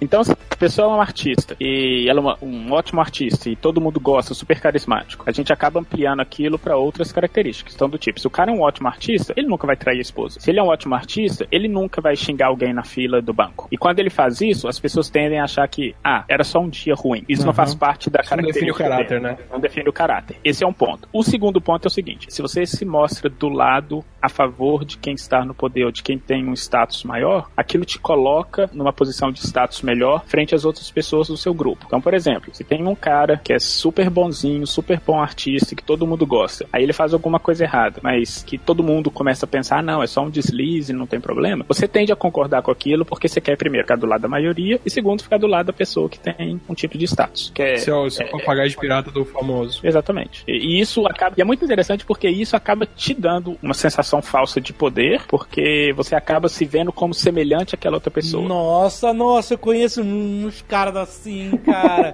o cara, sabe o que, que ele é? Ele é satélite de celebridade. Papagaio de pirata, não é? E ele fica orbitando, e aí ele, quando ele orbita, ele, olha só, eu estou orbitando esta. Olha só, eu aqui com as. Nossa, mas demais, demais isso. Acontece. né? E, e aí o que acontece? É como se ele pegasse o status da outra pessoa emprestado. É, não, totalmente. Né? totalmente. E pra ela se levar. A gente não teve a mulher do Usain Bolt aqui no Brasil? Teve. A, a mulher que tirou uma foto com o Usain Bolt no, porque ele tinha transado com ela e ela ficou famosa porque ela transou com o cara. É, e ela virou a fulana Bolt. Pulando a bolt, é isso aí. o nome dela, mas ela foi fazer evento fora do Brasil. é, é isso aí. E por isso, assim, vocês fizeram um Nerdcast sobre fama, e, e é por isso que as pessoas gostam de tirar fotos com famosos e de mostrar em mídias sociais que elas estiveram perto, porque mostrar esse tipo de proximidade física, por exemplo, te dá um status que outras pessoas não têm. E mostrar essa proximidade psicológica dá esse mesmo tipo de status. Mas, cara, dá mesmo, porque eu tenho a foto do Stallone, né? E- Não, é ver- é uma verdade, caralho. É... E, e ela é papel de parede do meu celular. Na tela inicial. E, cara, é impressionante como toda vez que alguém vê, desarma a pessoa. É. Se eu tô lá na imigração dos Estados Unidos, eu boto o celular na bandeja, né, na- no raio-x lá, sabe? Aham. E o celular liga por algum motivo, apertei o botão sem querer. Ai, apertei sem querer o Não, botão. cara. então, eu não precisava fazer isso, eu poderia fazer uma camiseta com a foto se eu quisesse. Mas, às vezes o celular liga, recebe uma mensagem, a tela liga, na tela inicial, Aham, não é na... Sim, sim, sim. E aí a pessoa vê o celular, ela, nossa, caralho, como foi isso? Sempre, cara, é impressionante. Sempre. É carteirada. Você tinha que andar com o celular pendurado no pescoço, assim. Se o Azagal fosse solteiro, esse celular não ia desligar nunca. Esse jovem, né? Mas olha só, eu já peguei emprestado o status da Scarlett Johansson pra entrar no Reino, no Reino Unido. Puta, quando tu me contou essa história, eu ri tanto. Porque o cara da imigração, ele tá bolado comigo. Que achou que você ia morrer na Inglaterra e dar um custo fudido pro cara. Cara, eu não sei porquê, eu nunca tive problema pra entrar lugar não. E na Inglaterra, o cara, puta, é, não era nem Inglaterra, no país de Gales, mas era Reino Unido. Aí o cara ficou olhando e tal, não sei o que. Aí, ele- aí, como eu não tinha o nome do contato, que eu fui a trabalho, mas não tinha o nome do contato, os caras demoraram pra me passar. Eu sabia que eu ia pegar um táxi pro hotel esperar o cara me ligar. Aí eu não tinha o nome da porra do contato. Aí ele quis ver passagem de ida, passagem de volta, hotel, não sei o que, tudo sei. Aí ele, tá bom. Aí ele foi lá dentro, voltou. O que, que você faz mesmo? Aí eu falei, então, eu tenho um site, se você for no Google botar meu nome, você vai ver um monte de referências do meu trabalho e tal, não sei o que. Ele, é porque eu, eu fui, eu botei seu nome no Google e não veio nada. Aí sabe qual é o problema? Eu uso o meu Alexandre Ottoni como, né, o meu nome profissional, conhecido e tal. Só que o meu último nome é Menezes. Ottoni é do meio. Então o cara procurou Alexandre Menezes e porra nenhuma. Não nada, né? Aí eu falei, tá bom, olha só, eu vou lhe mostrar o meu trabalho e tal, pra provar. Aí eu abri, a gente tinha acabado de fazer entrevista com a Scarlett Johansson, eu abri o YouTube, botei no canal, olha aqui, eu entrevisto atores e tal. Aqui, ó, eu e a Scarlett Johansson, aí o cara olhou, tá bom. Pá, carimbou! Na hora! Caraca, foi muito engraçado, cara. Então eu, peguei emprestado a credibilidade do fato de eu estar com a Scarlett Johansson pro cara acreditar. Ah, então esse cara não é um maluco qualquer. Ele, se alguém botou ele na frente da Scarlett Johansson, então eu acho que deve estar falando a verdade. E não só isso, aposto que ele contou pros amigos dele o seguinte: eu quase barrei um cara que entrevistou esse cara. Mas eu nunca esperaria fazer um negócio desse. Mas Agora anda com a fotinho com a escala de Johansson que eu sei. Mas depois disso, deixou o vídeo no, no salvo no offline lá do YouTube agora, né? Não, mas sabe o que que é engraçado? Não tem offline. Não existe uma foto onde eu e a Scarlett Johansson estamos no mesmo frame. Porque é filmado com duas câmeras. E eu não tirei selfie porque dizer, um raramente eles espelho e deixam. depois os caras colocaram ela. É, essas entrevistas a gente, na verdade, é só um fundo preto, sabe. E a gente que A gente sério, manda lá. as perguntas por telégrafo, Telegram. ela responde pra uma câmera e depois a gente só faz o. Vocês pegam a equipe técnica que faz o fundo do pirula. Aham. Esse tipo de efeito ele é tão forte que ele acontece até em segundo grau. Por exemplo, já aconteceu comigo, eu recebi uma, uma mensagem de uma amiga falando assim: Cara, você conhece o Atila? Eu falei assim: Conheço, por quê? Porque eu vi uma foto dele com Wolverine. Ou seja, Nossa! eu, na verdade eu sou importante porque eu conheço uma pessoa que tirou uma foto com o Wolverine. Muito bom. Kiko no Atila. É, isso, isso é uma parada- engraçada, né? Às vezes eu tô com um amigo meu que não é, não grava Nerdcast, não é youtuber, nada disso, só uma pessoa comum que não tem fama online, vamos chamar assim. Mas as pessoas passam a seguir só pelo fato da pessoa ser meu amigo. Não é? Acontece Ou mesmo. estar é comigo. isso aí. É muito Consegue doido isso, né? Que- Mas sabe o que é isso? Isso, na verdade, está mostrando o seguinte: olha, eu sigo um cara que o Dave também segue, então, assim, a gente agora já tem uma coisa em comum. Ter uma coisa em comum com alguém que é famoso te dá um status que, se o seu amigo não tem isso, acabou. E essa pessoa, ela passa um ar de ser mais aproximável, mais fácil de interagir do que vocês, por exemplo. Então, ele- essa pessoa pode chegar mais perto de vocês Uhum. através dessa pessoa em Uhum. comum que é mais acessível. Então, E essa pessoa, se quiser aproveitar, ainda consegue fama no Twitter e sai com uma galera porque conhece vocês. Isso não tem muito a ver com poder, né? Na verdade, tem. Ou Não, tem? isso que eu ia falar. Você pega isso, coloca numa escala menor dentro de uma empresa, é isso que dá poder. Porque se eu consigo mostrar que eu tenho proximidade, por exemplo, com um VP, as pessoas que estão abaixo de mim, com o chefe, exatamente, as pessoas que estão abaixo de mim, elas vão me ver de uma forma muito diferente. Então, por exemplo, se eu vir e falar assim, olha, eu tive uma reunião agora com o Larry Page. Isso vai dar um status completamente diferente para as pessoas que estão ao meu redor. Do tipo, olha, olha, se ele tem acesso a essa pessoa que é uma pessoa de poder, logo ele também tem poder, É, logo é. eu já tenho uma influência muito maior. Sim. É, isso é a verdade. gente trabalhou uma vez com um cara no laboratório que ele era mentiroso patológico, assim. Eu ainda eu cheguei um pouco depois que essa pessoa tinha passado por lá, mas mas a maneira como ele tinha de fazer a vontade dele no laboratório era chegar falando, não, porque ontem eu tava jantando com o chefe e a esposa dele me contou tal coisa e não é possível que vocês estão fazendo isso aqui. Conheço alguns também. O cara já tava escalando a coisa pra. Não, ele não só é, é próximo, como ele janta com o chefe. Não pense em desobedecer. Então, olha só, isso que você falou é interessante, o mentiroso patológico e tal, onde você colocou a mentira como um jogo de poder, certo? A mentira entra como, muitas vezes, como uma ferramenta no jogo de poder. Olha só que interessante. Eu não sei se eu posso contar essa história. O cara, a pessoa já morreu, inclusive, mas. Foda-se, só O- não fala não. Não pode. Bom, bom, é, é, também não é Outro nenhum dia, crime. outro dia o cara morreu, o Atila partiu pra cima. olha só, olha só. Não, tudo bem. A gente a tá. risada nervosa do. Tô vermelho aqui. A gente tava no, na Campus Party Recife, na primeira Campus Party Recife. E como a gente conhece o Paco Ragagueles, fundador do Campus Party, é o nosso eh, brother, olha aí a carteira. Bom, não, mas de fato, ele, ele, ele, ele pediu que a gente estivesse no palco e a gente participasse da cerimônia de abertura, fizesse a contagem regressiva, aquela coisa, fizesse aquela festa lá na- no, no palco, na abertura da Campus Party Recife. E aí, quem aparece lá? Os patrocinadores, as pessoas que fizeram, né, pessoas do governo, secretários, prefeitos, não sei o quê. Então, o governador de Pernambuco era o Eduardo Campos, que morreu no acidente aéreo, né, que era, ia ser candidato a presidente, morreu, né. Eu tive que abraçar o Eduardo Campos, dar um prêmio pra ele, que o Paco dá pra ele lá, e nossa, eu falei, eu detesto Que chegar- isso, gente? eu detesto me associar a qualquer político, não, por favor. Você nunca sabe o que vai acontecer amanhã, né? Não sei, cara, que não. O me Jovem Nerd deixa- foto com um monte de políticos. Eu vou dizer. Não, não, um monte de Não, não, não começa não. É porque às vezes tem filhos de políticos que são fãs do Jovem Nerd, e aí o político chega. Aí você tem que falar assim, eu não posso bater foto Fala assim, meu seu filho é seu fã, posso tirar uma foto? Aí eu, é, o que, que eu vou falar? Aí Fala- você pega o celular e fala, pode, se tirar foto sua, devolve e vai embora. Eu não posso. Olha, eu detesto tirar foto com político, mas eu já tirei algumas fotos com político.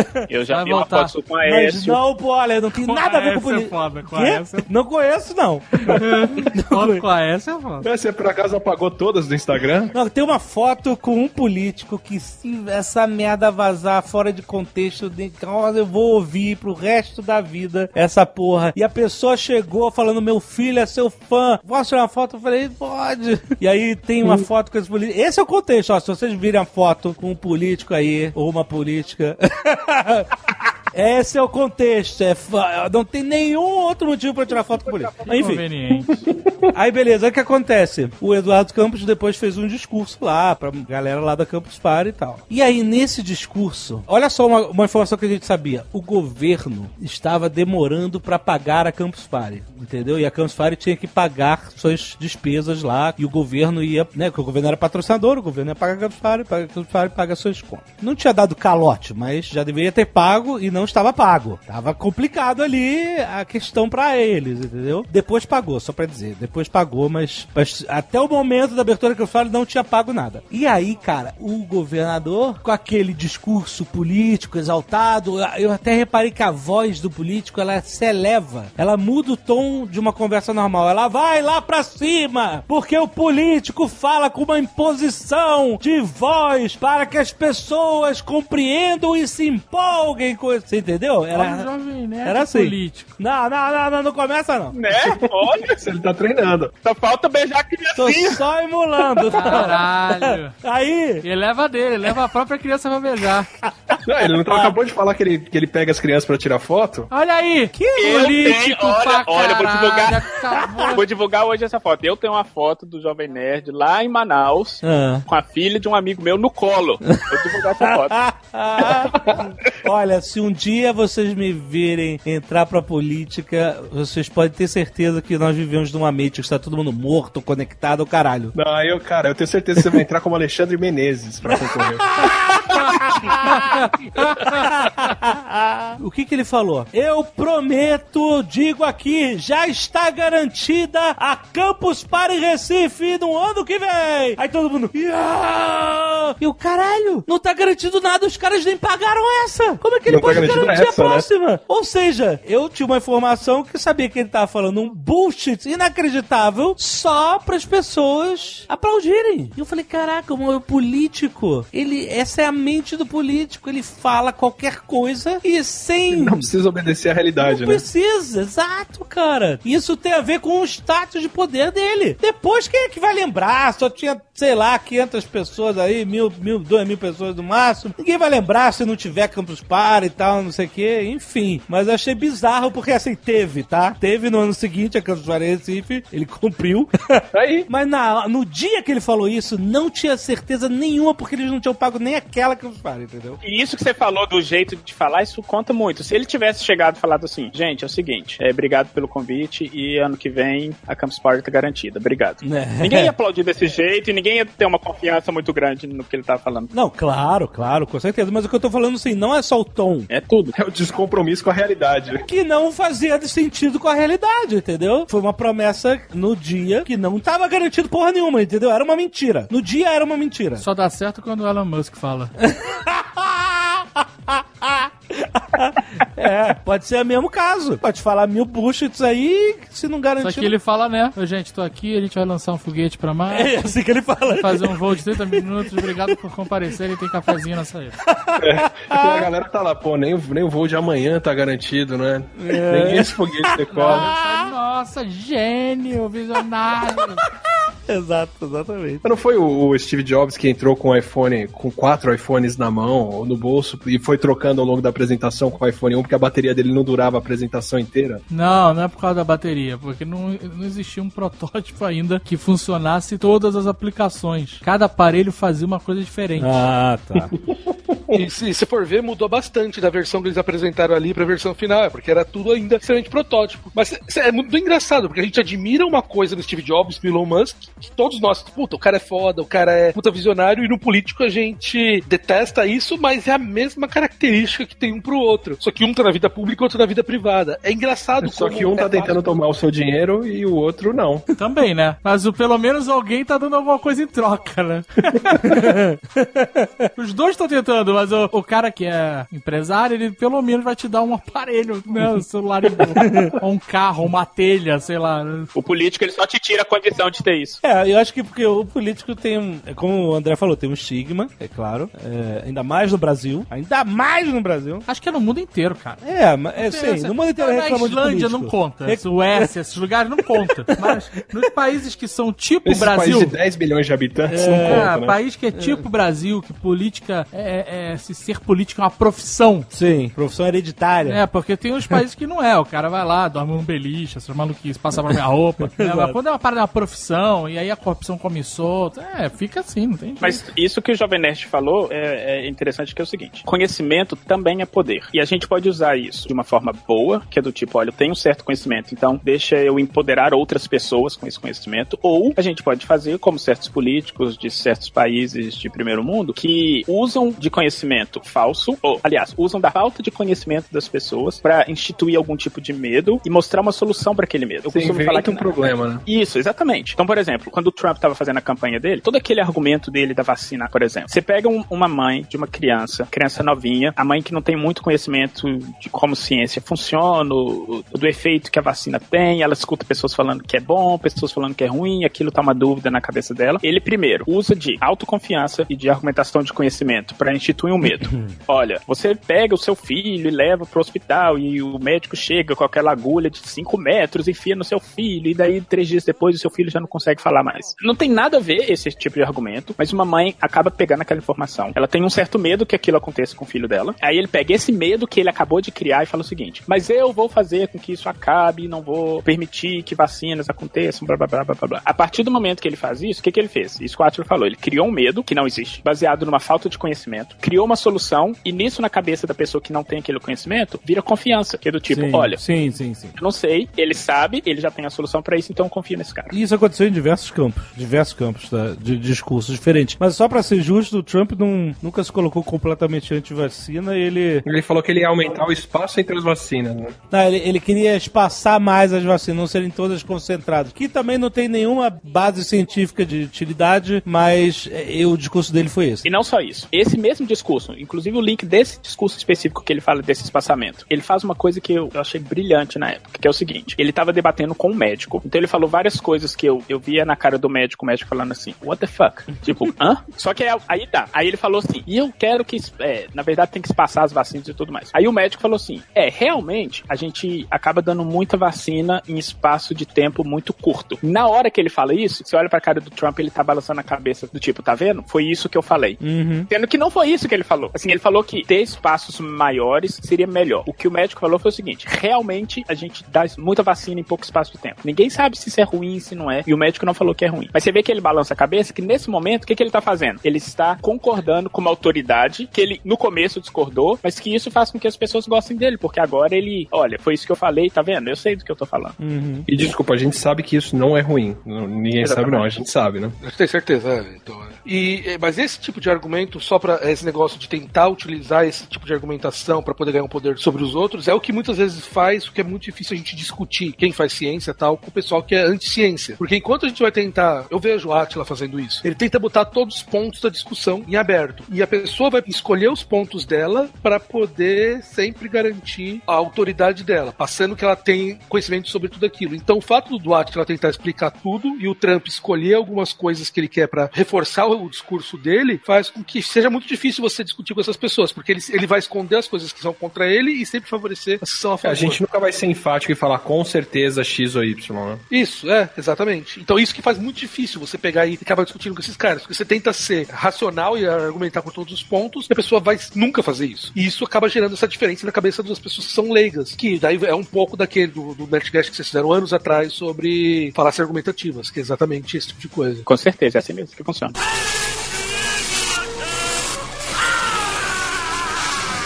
Tem um outro problema ainda que é o seguinte: se você pega uma pessoa que ela não tem poder ou que ela tá tentando acesso ao poder, se você pega alguém que tá ralando na vida, a pessoa tende a valorizar ou entender a importância que o acaso tem para as coisas darem certo. Né? Você consegue reconhecer e falar, putz, eu não dei sorte, ou ainda não aconteceu a minha chance, ou entender que existe o acaso na vida e que às vezes as coisas acontecem porque acontecem, não depende da competência de alguém, depende de sorte. Mas depois que você ganha poder, uma vez que você tem esse status e tem o acesso, o que acontece naturalmente é a pessoa passar a pensar que no caso dela, aquele acesso ao poder foi merecido. Então você vai lá, você pode fazer o experimento com isso. Você sorteia a fichinha de quem controla o grupo entre as pessoas. O cara que ganha a fichinha pra controlar o grupo, você chega pra ele e fala: Mas e aí, você acha que você merece essa fichinha porque você é mais competente do que os outros? Ele, claro, eu sou um líder nato. E não O só cara isso. ganhou por sorteio. Ele sabe que foi por sorte, mas depois que ele ganhou aquele poder, ele começa a assumir que se ele tem esse poder é porque ele merece mais do que os outros que não têm. E ele tende a achar daí pra frente que qualquer coisa que aconteça na vida dele que seja positivo não é acaso. É agora é fruto do controle que ele tem no ambiente dele agora. E o pior, né, é que quem não tem isso, não tem porque não é competente. Ralei muito, tive minha chance e conquistei ela aqui. Se você não teve a sua, é porque você ainda não ralou o suficiente. Assim, se você voltar no passado e ver toda a forma como a humanidade distribuía o poder, né?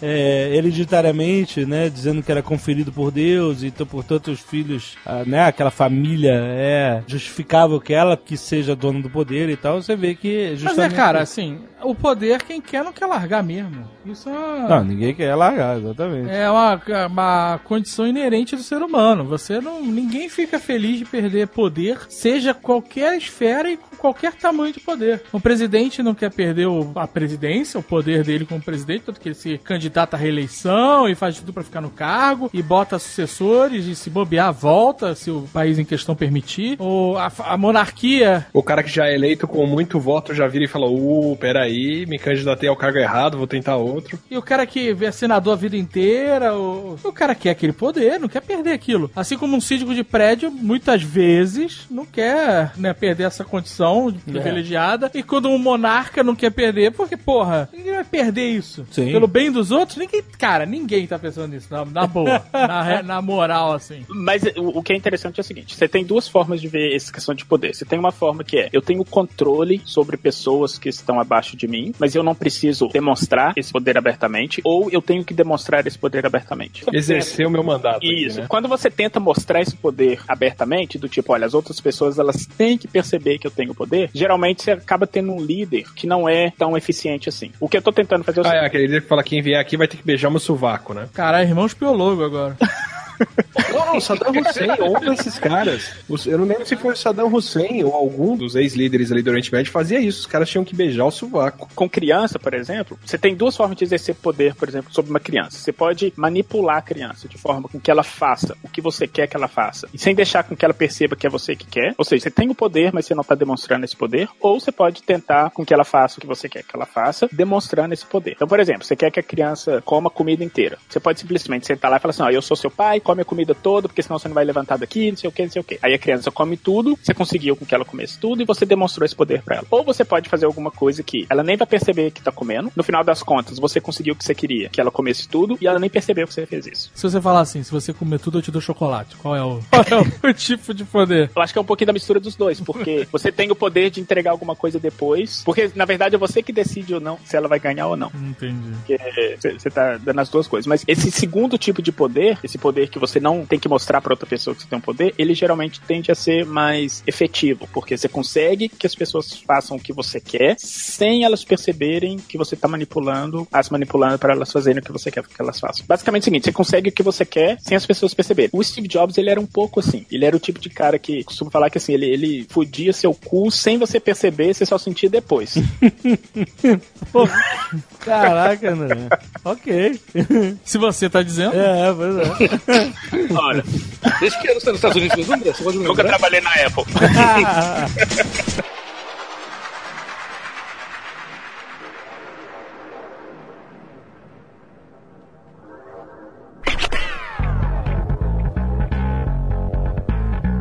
Então, uma coisa que também acaba, apesar de, do que o Frank Underwood fala, acaba acontecendo na realidade, é também são as pessoas que têm o. acabam ganhando dinheiro e por causa disso também acabam ganhando um poder junto com o dinheiro que eles ganharam. Então, que sei lá, um empresário que constrói uma fábrica na região e por causa disso ele acaba se tornando o coronel da região tal. Não, eu- assim, o Frank Underwood ele não despreza o dinheiro. É só Ele entende que é um, um poder. O, dinheiro você compra as coisas, compra pessoas, compra um porra de coisa. O poder da Odebrecht ou da JBF não é político, é financeiro. É malas e malas de dinheiro. É isso que é o poder deles. Esse é o poder para eles crescerem, ficarem maiores e tal. O que o Frank Underwood disse que a gente citou aqui, na verdade, é que ele acha que o poder monetário é um poder mais fácil, que o poder né, de liderança, de controle, é que é algo que vale, que é o mental, vamos dizer assim. Mas é o personagem também, né? E o poder monetário, na verdade, ele, ele é um, pelo menos na nossa sociedade, as pessoas entendem como um sinal de que a pessoa tem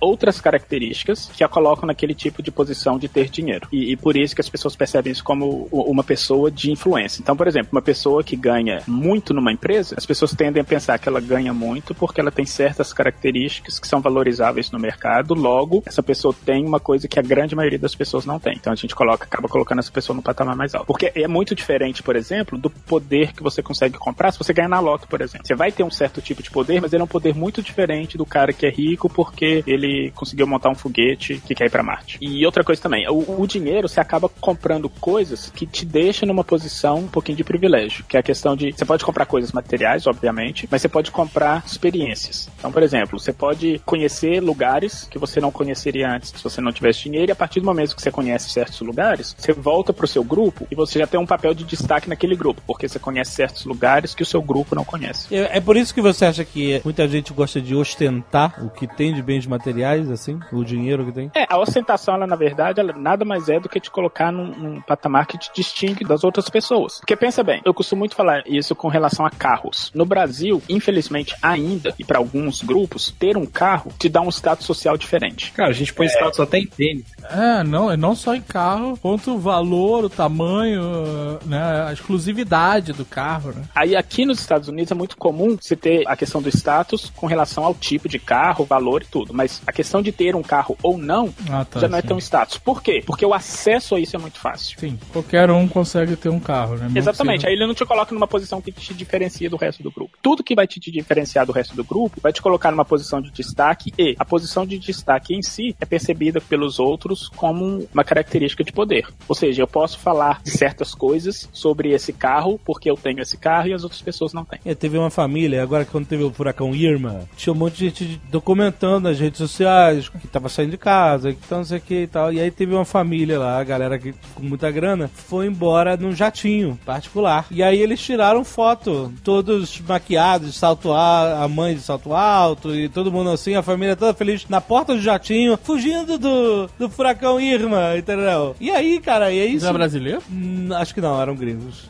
americanos. E aí, isso, sabe, caíram de pau em cima deles, porque, tipo assim, caraca, Tem pra gente quê? fudendo pra Pra caralho. quê, cara? É, pra que isso, né? É, e aí eles se defenderam, dizendo, ah, gente, ué, tanta gente estava dizendo como estava fugindo, eu também disse como eu estava fugindo. Só que eu estava indo de avião, jatinho particular, porra.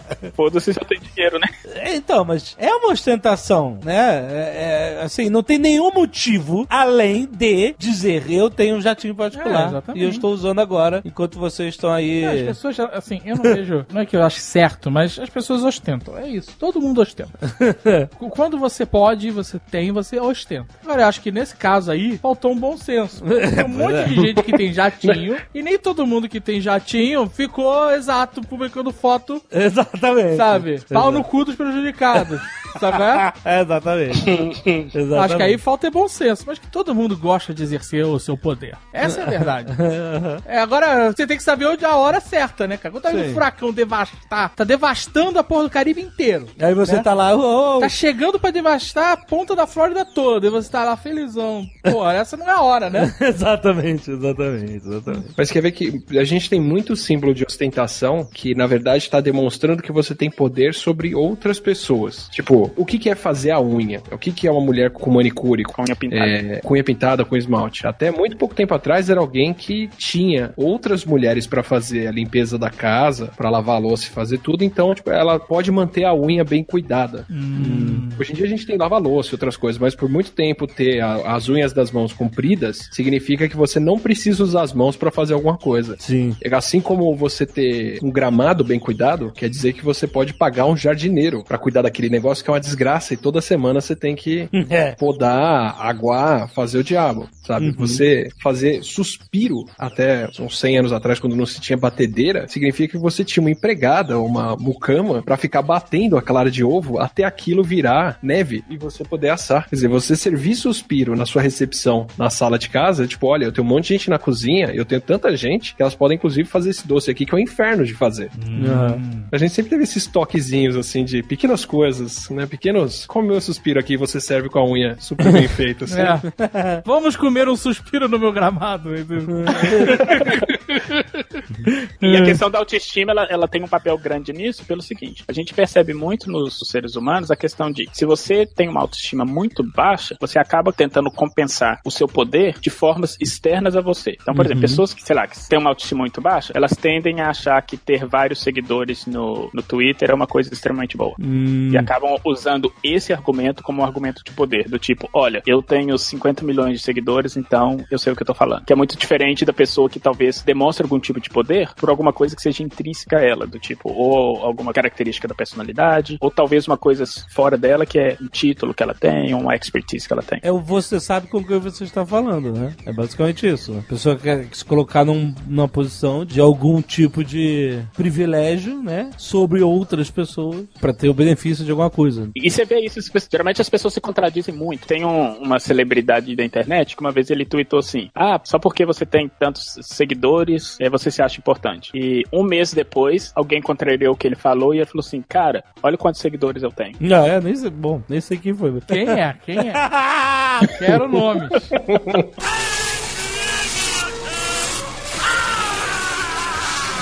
Minha pergunta é: se as pessoas não fossem assim, que todo mundo é, inclusive nós que estamos aqui, não tô tirando a gente fora. Foi, foi por isso que eu abri o episódio falando dos macacos. É assim, já, já vem de um, de um bom passado.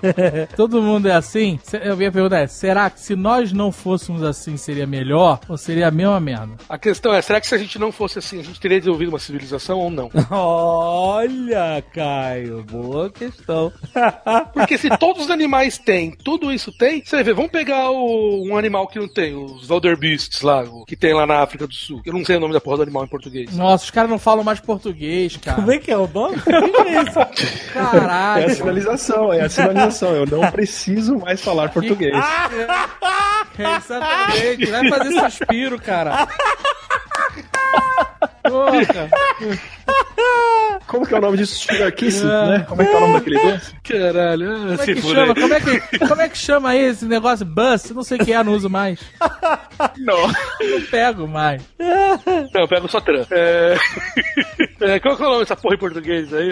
Gnu. Gnu. Tran, só pega o tran. Olha Não, o tran eu sei, caralho. Eu tô falando gnu. O gnu. Os gnus lá, que é uma espécie que é puramente sem um chefe, eles não têm o alfa, ela é puramente democrática. E só vê que é um bicho que não vai pra lugar nenhum, fica só fugindo dos outros. Ah, os gnus, gnu tem alfa? Eles são os animais puramente democráticos. hein? Mas os gnus, eles, eles se cuidam. Você não viu lá os gnus salvando os filhotes do leão, dando porrada lá e tal, não sei o quê? Eles cuidam deles. É, eles cuidam, mas eles, tipo, se vamos falar assim, se tem um grupo de gnus, eles querem ir pra um lugar, se a maioria quer ir pra um lugar, eles vão. Uhum. Se a maioria quer ficar, eles São ficam. comunistas, é isso que você quer. não vai a lugar nenhum. Não, os animais que têm poder onde estão, os que são os gnus estão onde lá. Então não sei, é, realmente pode ser muito ligado a isso. Será que o poder ele fez a gente surgir por causa disso? Então você tá dizendo que o poder tá salvando a gente do comunismo, é isso?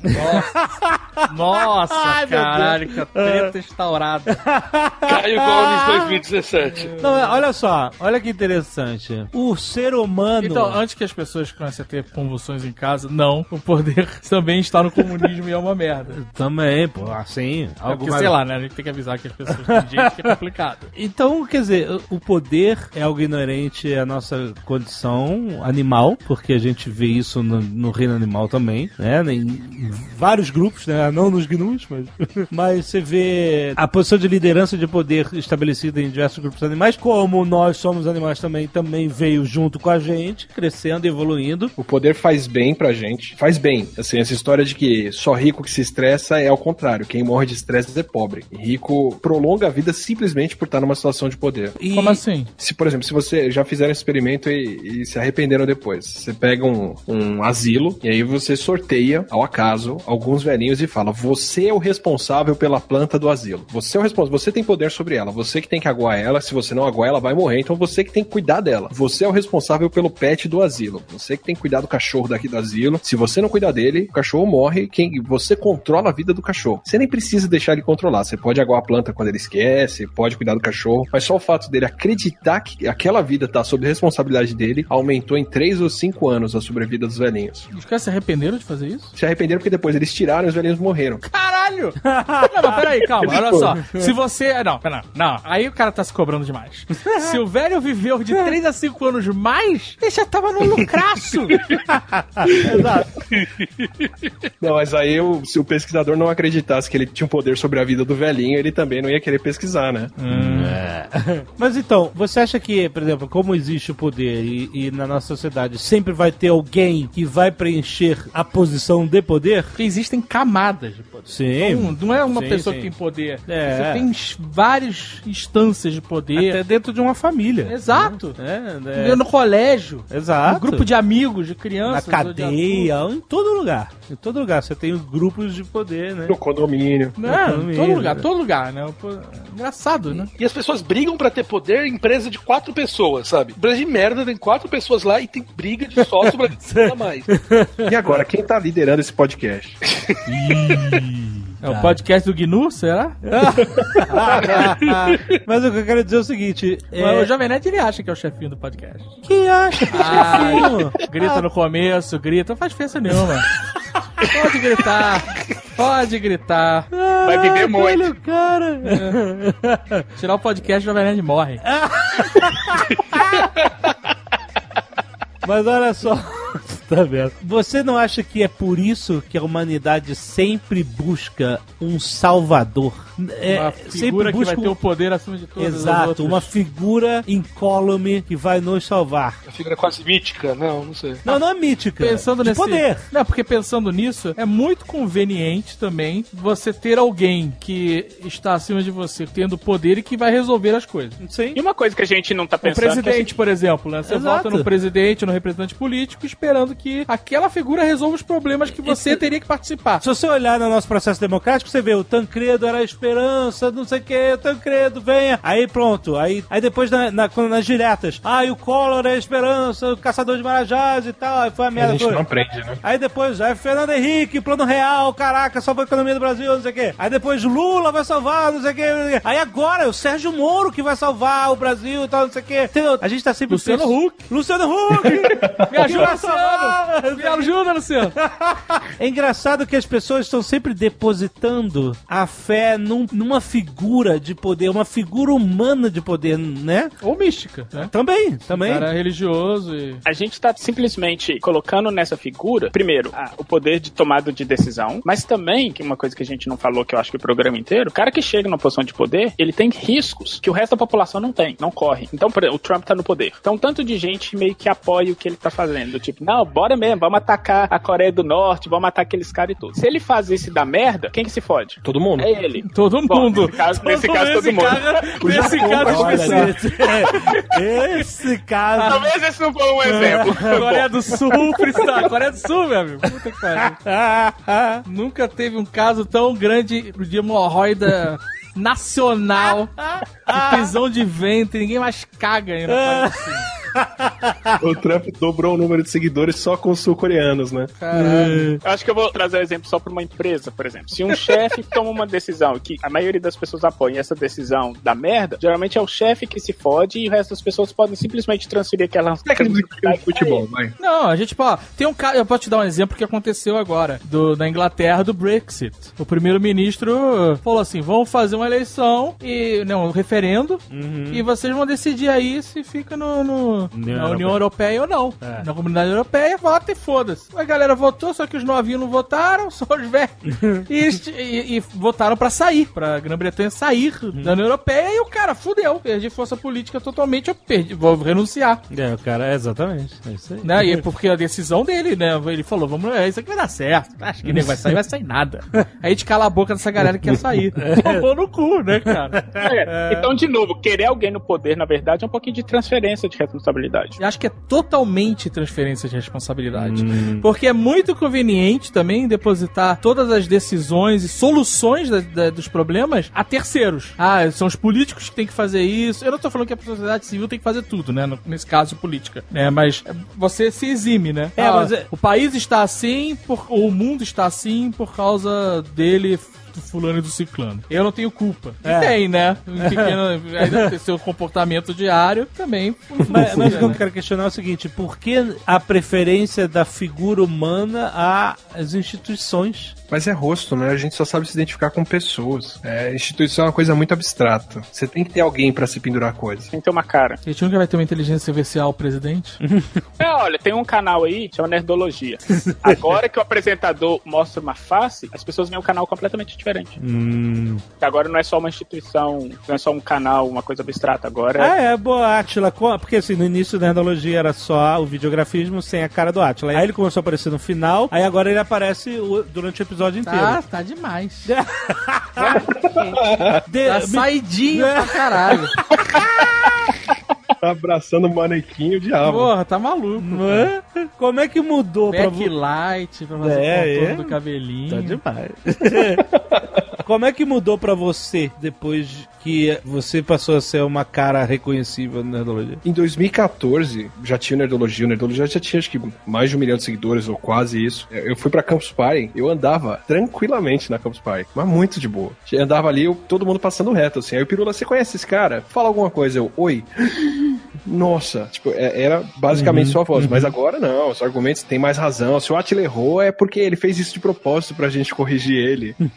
pra invocar nossa participação. Você ganha ó, credibilidade só de pôr a cara ali. E não só isso, o programa em si, ele ganha características de personalidade. Então, por exemplo, agora, as pessoas, se você perguntasse, sei lá, se você fizesse um teste e falasse assim, que tipo de personalidade tem o Nerdologia? Todo mundo vai colocar personalidades que são muito características de quem o Atila é. E talvez isso seja muito mais forte agora do que seria antes, quando eles tinham acesso só à voz.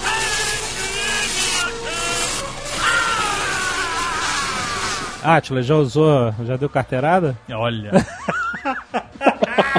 Eu acho que o maior privilégio que eu tive foi entrar no, num voo atrasado. O cara segurou ali, ele falou: Não, pode entrar, pode entrar. A gente segura o avião. Eu falei: Sério? Ele é. O cara da neurologia não pode perder o voo. Caraca, eu nunca consegui essas molezas. Olha! Essas molezas não vêm pra, pra mim, cara. Você já ganhou um upgrade de De hotel pra avião? caralho? Não, falando de voo. Ah. Pra caralho? Duas vezes. Ganhou aqui duas vezes. Duas vezes. Uma, uma no, no- na, na- naquele. Só não vou falar o nome do hotel pra dar. Ganhamos um upgrade de hotel. Uma vez eu Ganhou- cheguei no hotel e o cara. Essa, essa foi legal pra caralho. Foi meio assustador no começo, mas foi legal. O cara chegou no YouPix e falou assim: Azagal, eu sei que você tá no hotel tal, já arrumei tudo lá e a gente deu um upgrade. Eu fiquei apavorado. Eu falei, caralho, maluco, que é hoje que eu vou morrer, né, cara? Que stalker louco, né, cara? Mas realmente, o cara tinha mudado a gente de torre do Super hotel. brother, super brother tal, foi né? legal. E tem uma outra vez que a gente chegou no hotel e aí a menina da recepção, na hora que a gente entrou, ela, ai meu Deus, eu não acredito, Jovem Nerd Azagal. Eu falei assim, então tem que ter upgrade. Ele não, ele não esperou um segundo. E aí, Deu abertura a ele, upgrade. da- e aí ela deu, mas só tinha um, um, sei lá, um upgrade disponível e eu consegui, ganhei o Jovem Nerd chupando o dedo. Fazer o quê? Quem que é chefe agora? Mas em avião nunca ganhei, cara. Ai, ai. Não, não, mas só seguraram o voo que eu tava correndo atrasado. Não, é nem segurar o voo. O cara que vê que sou eu manda o avião decolar antes. Uma vez eu tava voando pros Estados Unidos e aí o, um dos comissários era fã do site e ele veio, caraca, Zagal, não acredito. É, aí eu falei, ele, puta, cara, que, que maneiro pra tirar uma foto? Eu, Pode, só me arranja um upgrade. Ai, olha só, Aí, coitado do cara, o cara foi gente boa pra caramba. Ele falou, pô, não consigo, mas eu te, eu te trago a sobremesa da primeira. eu falei, não, cara. E teve agora recentemente também, que a gente voa pro Rio. E aí a gente foi voar pro Manual do Mundo, fazer uma participação. Sai truco. É, esse, esse. E aí o pessoal do Manual do Mundo lá, com a verba que eles tinham do YouTube, eles compraram uma passagem e pediram aquele espaço mais pra gente. Aham, Sabe? Porque aham. é mais confortável e você tava na frente, a gente tava com. A gente ia chegar em cima da hora, então tinha que chegar e sair e ir direto pro lugar. E aí eu cheguei lá pra sentar na porra do espaço mais e tinha uma outra pessoa no lugar. E aí eu falei, amigo, é, esse é o seu lugar? Ele falou, é. Eu falei, ah, então eu vou chamar o comissário. meu né? também. É, exatamente. É, tava mas, mas eu nem estressei com o cara porque eu sei que companhia aérea é foda, né? Aí eu falei, não, beleza, vou chamar o comissário aqui pra ver. Aí, ó, estamos com o mesmo lugar e tal. E aí, a merda da companhia aérea marcou duas pessoas no mesmo lugar. E eu, eu fiquei mais puto, na verdade, porque o pessoal do Manual do Mundo tinha pago extra pra gente usar aquele espaço. E eu não ia estar usando, né? Eu É. ia ser o último a sair do avião, porque me jogaram lá pra última poltrona. E eu fiquei puto por isso. Pô, os caras estão gastando essa grana e. E aí tinha um fã sentado no espaço mais. E eu tava lá na frente, né? Meio puto, discutindo assim. É. Falando, porra, é um absurdo, os caras pagam por isso e não vou usar e tal. E o fã ficou, ficou assim apontando: você quer sentar aqui? Eu vou lá pra trás. Caraca. Só que eu falei, não, cara, obrigado, não precisa. Olha aí, não, não tirei o fã do lugar dele, coitado, cara. né? Eu, eu achei legal a, a atitude do cara, mas, pô, não vou fazer aqui, não, valeu, obrigado. Vai lá final do avião. lá. Não, é sacanagem, mas é. Se fosse um voo longo, se fosse um voo longo. Ah, olha aí. não, eu não faria do mesmo jeito. Mas eu achei legal a atitude do cara. Eu não, não tomaria o lugar do cara, acho escroto. Se ele tivesse uma puta business, talvez eu tomasse. Se fosse, se fosse a primeira se fosse a primeira classe Emirates, talvez eu tomasse.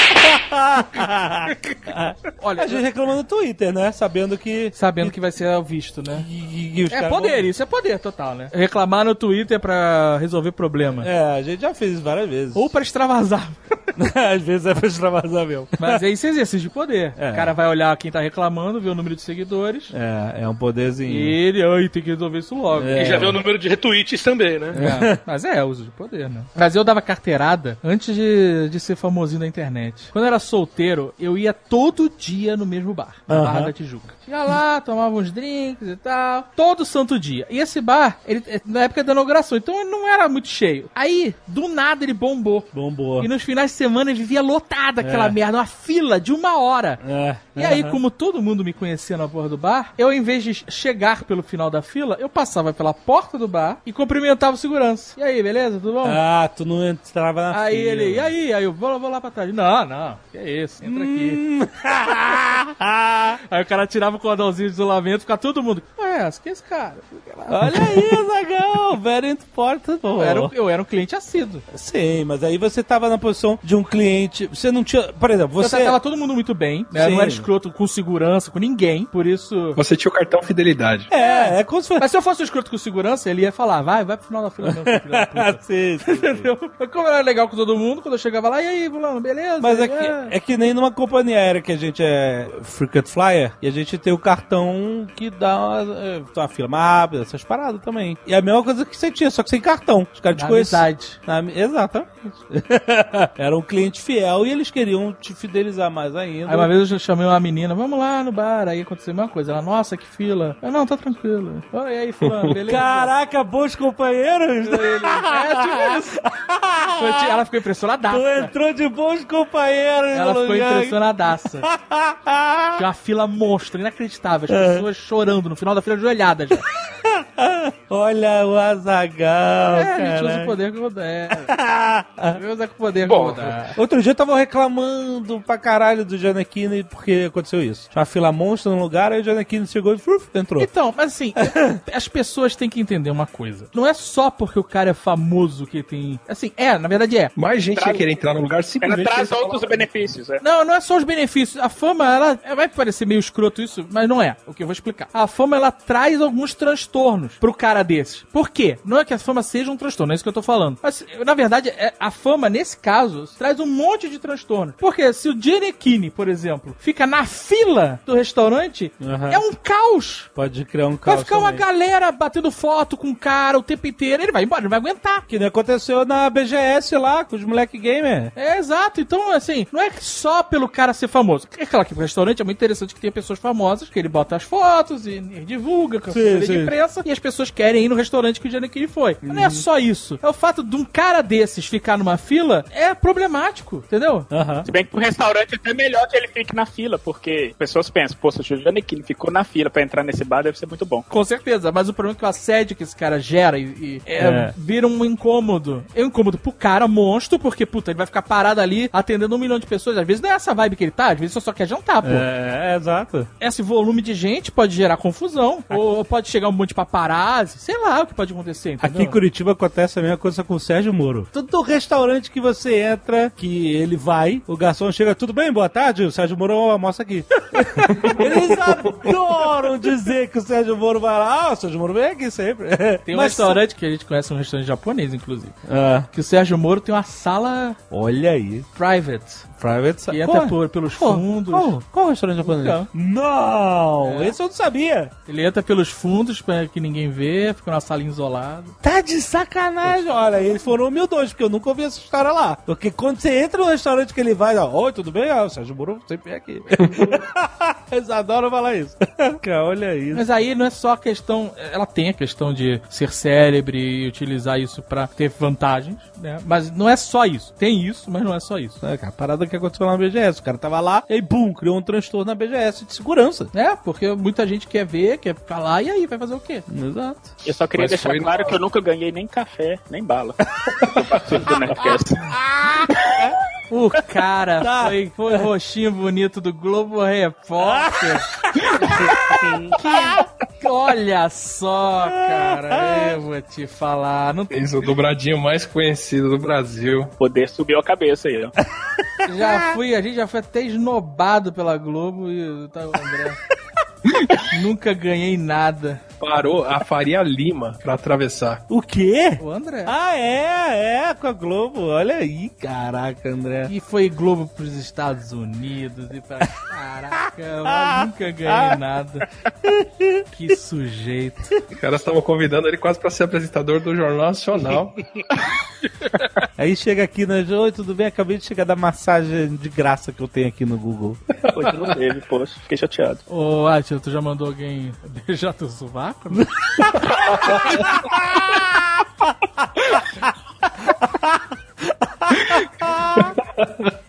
Só vai fazer vídeo de ciência aqui, beijar o sovaco. Eu sou é... Átila, biólogo, e beijo meu sovaco. Foi assim que o Felipe pediu autorização? Foi assim, Eita, coitado, Felipe. Só entra no Nerdologia quem beijar o sovaco do Atila. É, por isso que não vai ter nerdologia de física, não, hein?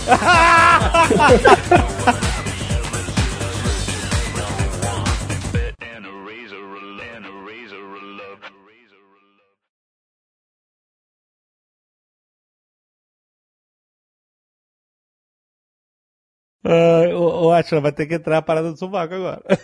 Ai, caramba. Você quer corrigir, então, né? Ah, ah, não, não, acho que só pra ficar. Não, já foi. Quem falar que eu tô errado vai ter que beijar o sovaco também. Ótimo. Este Nerdcast foi editado por Radiofobia, podcast e multimídia.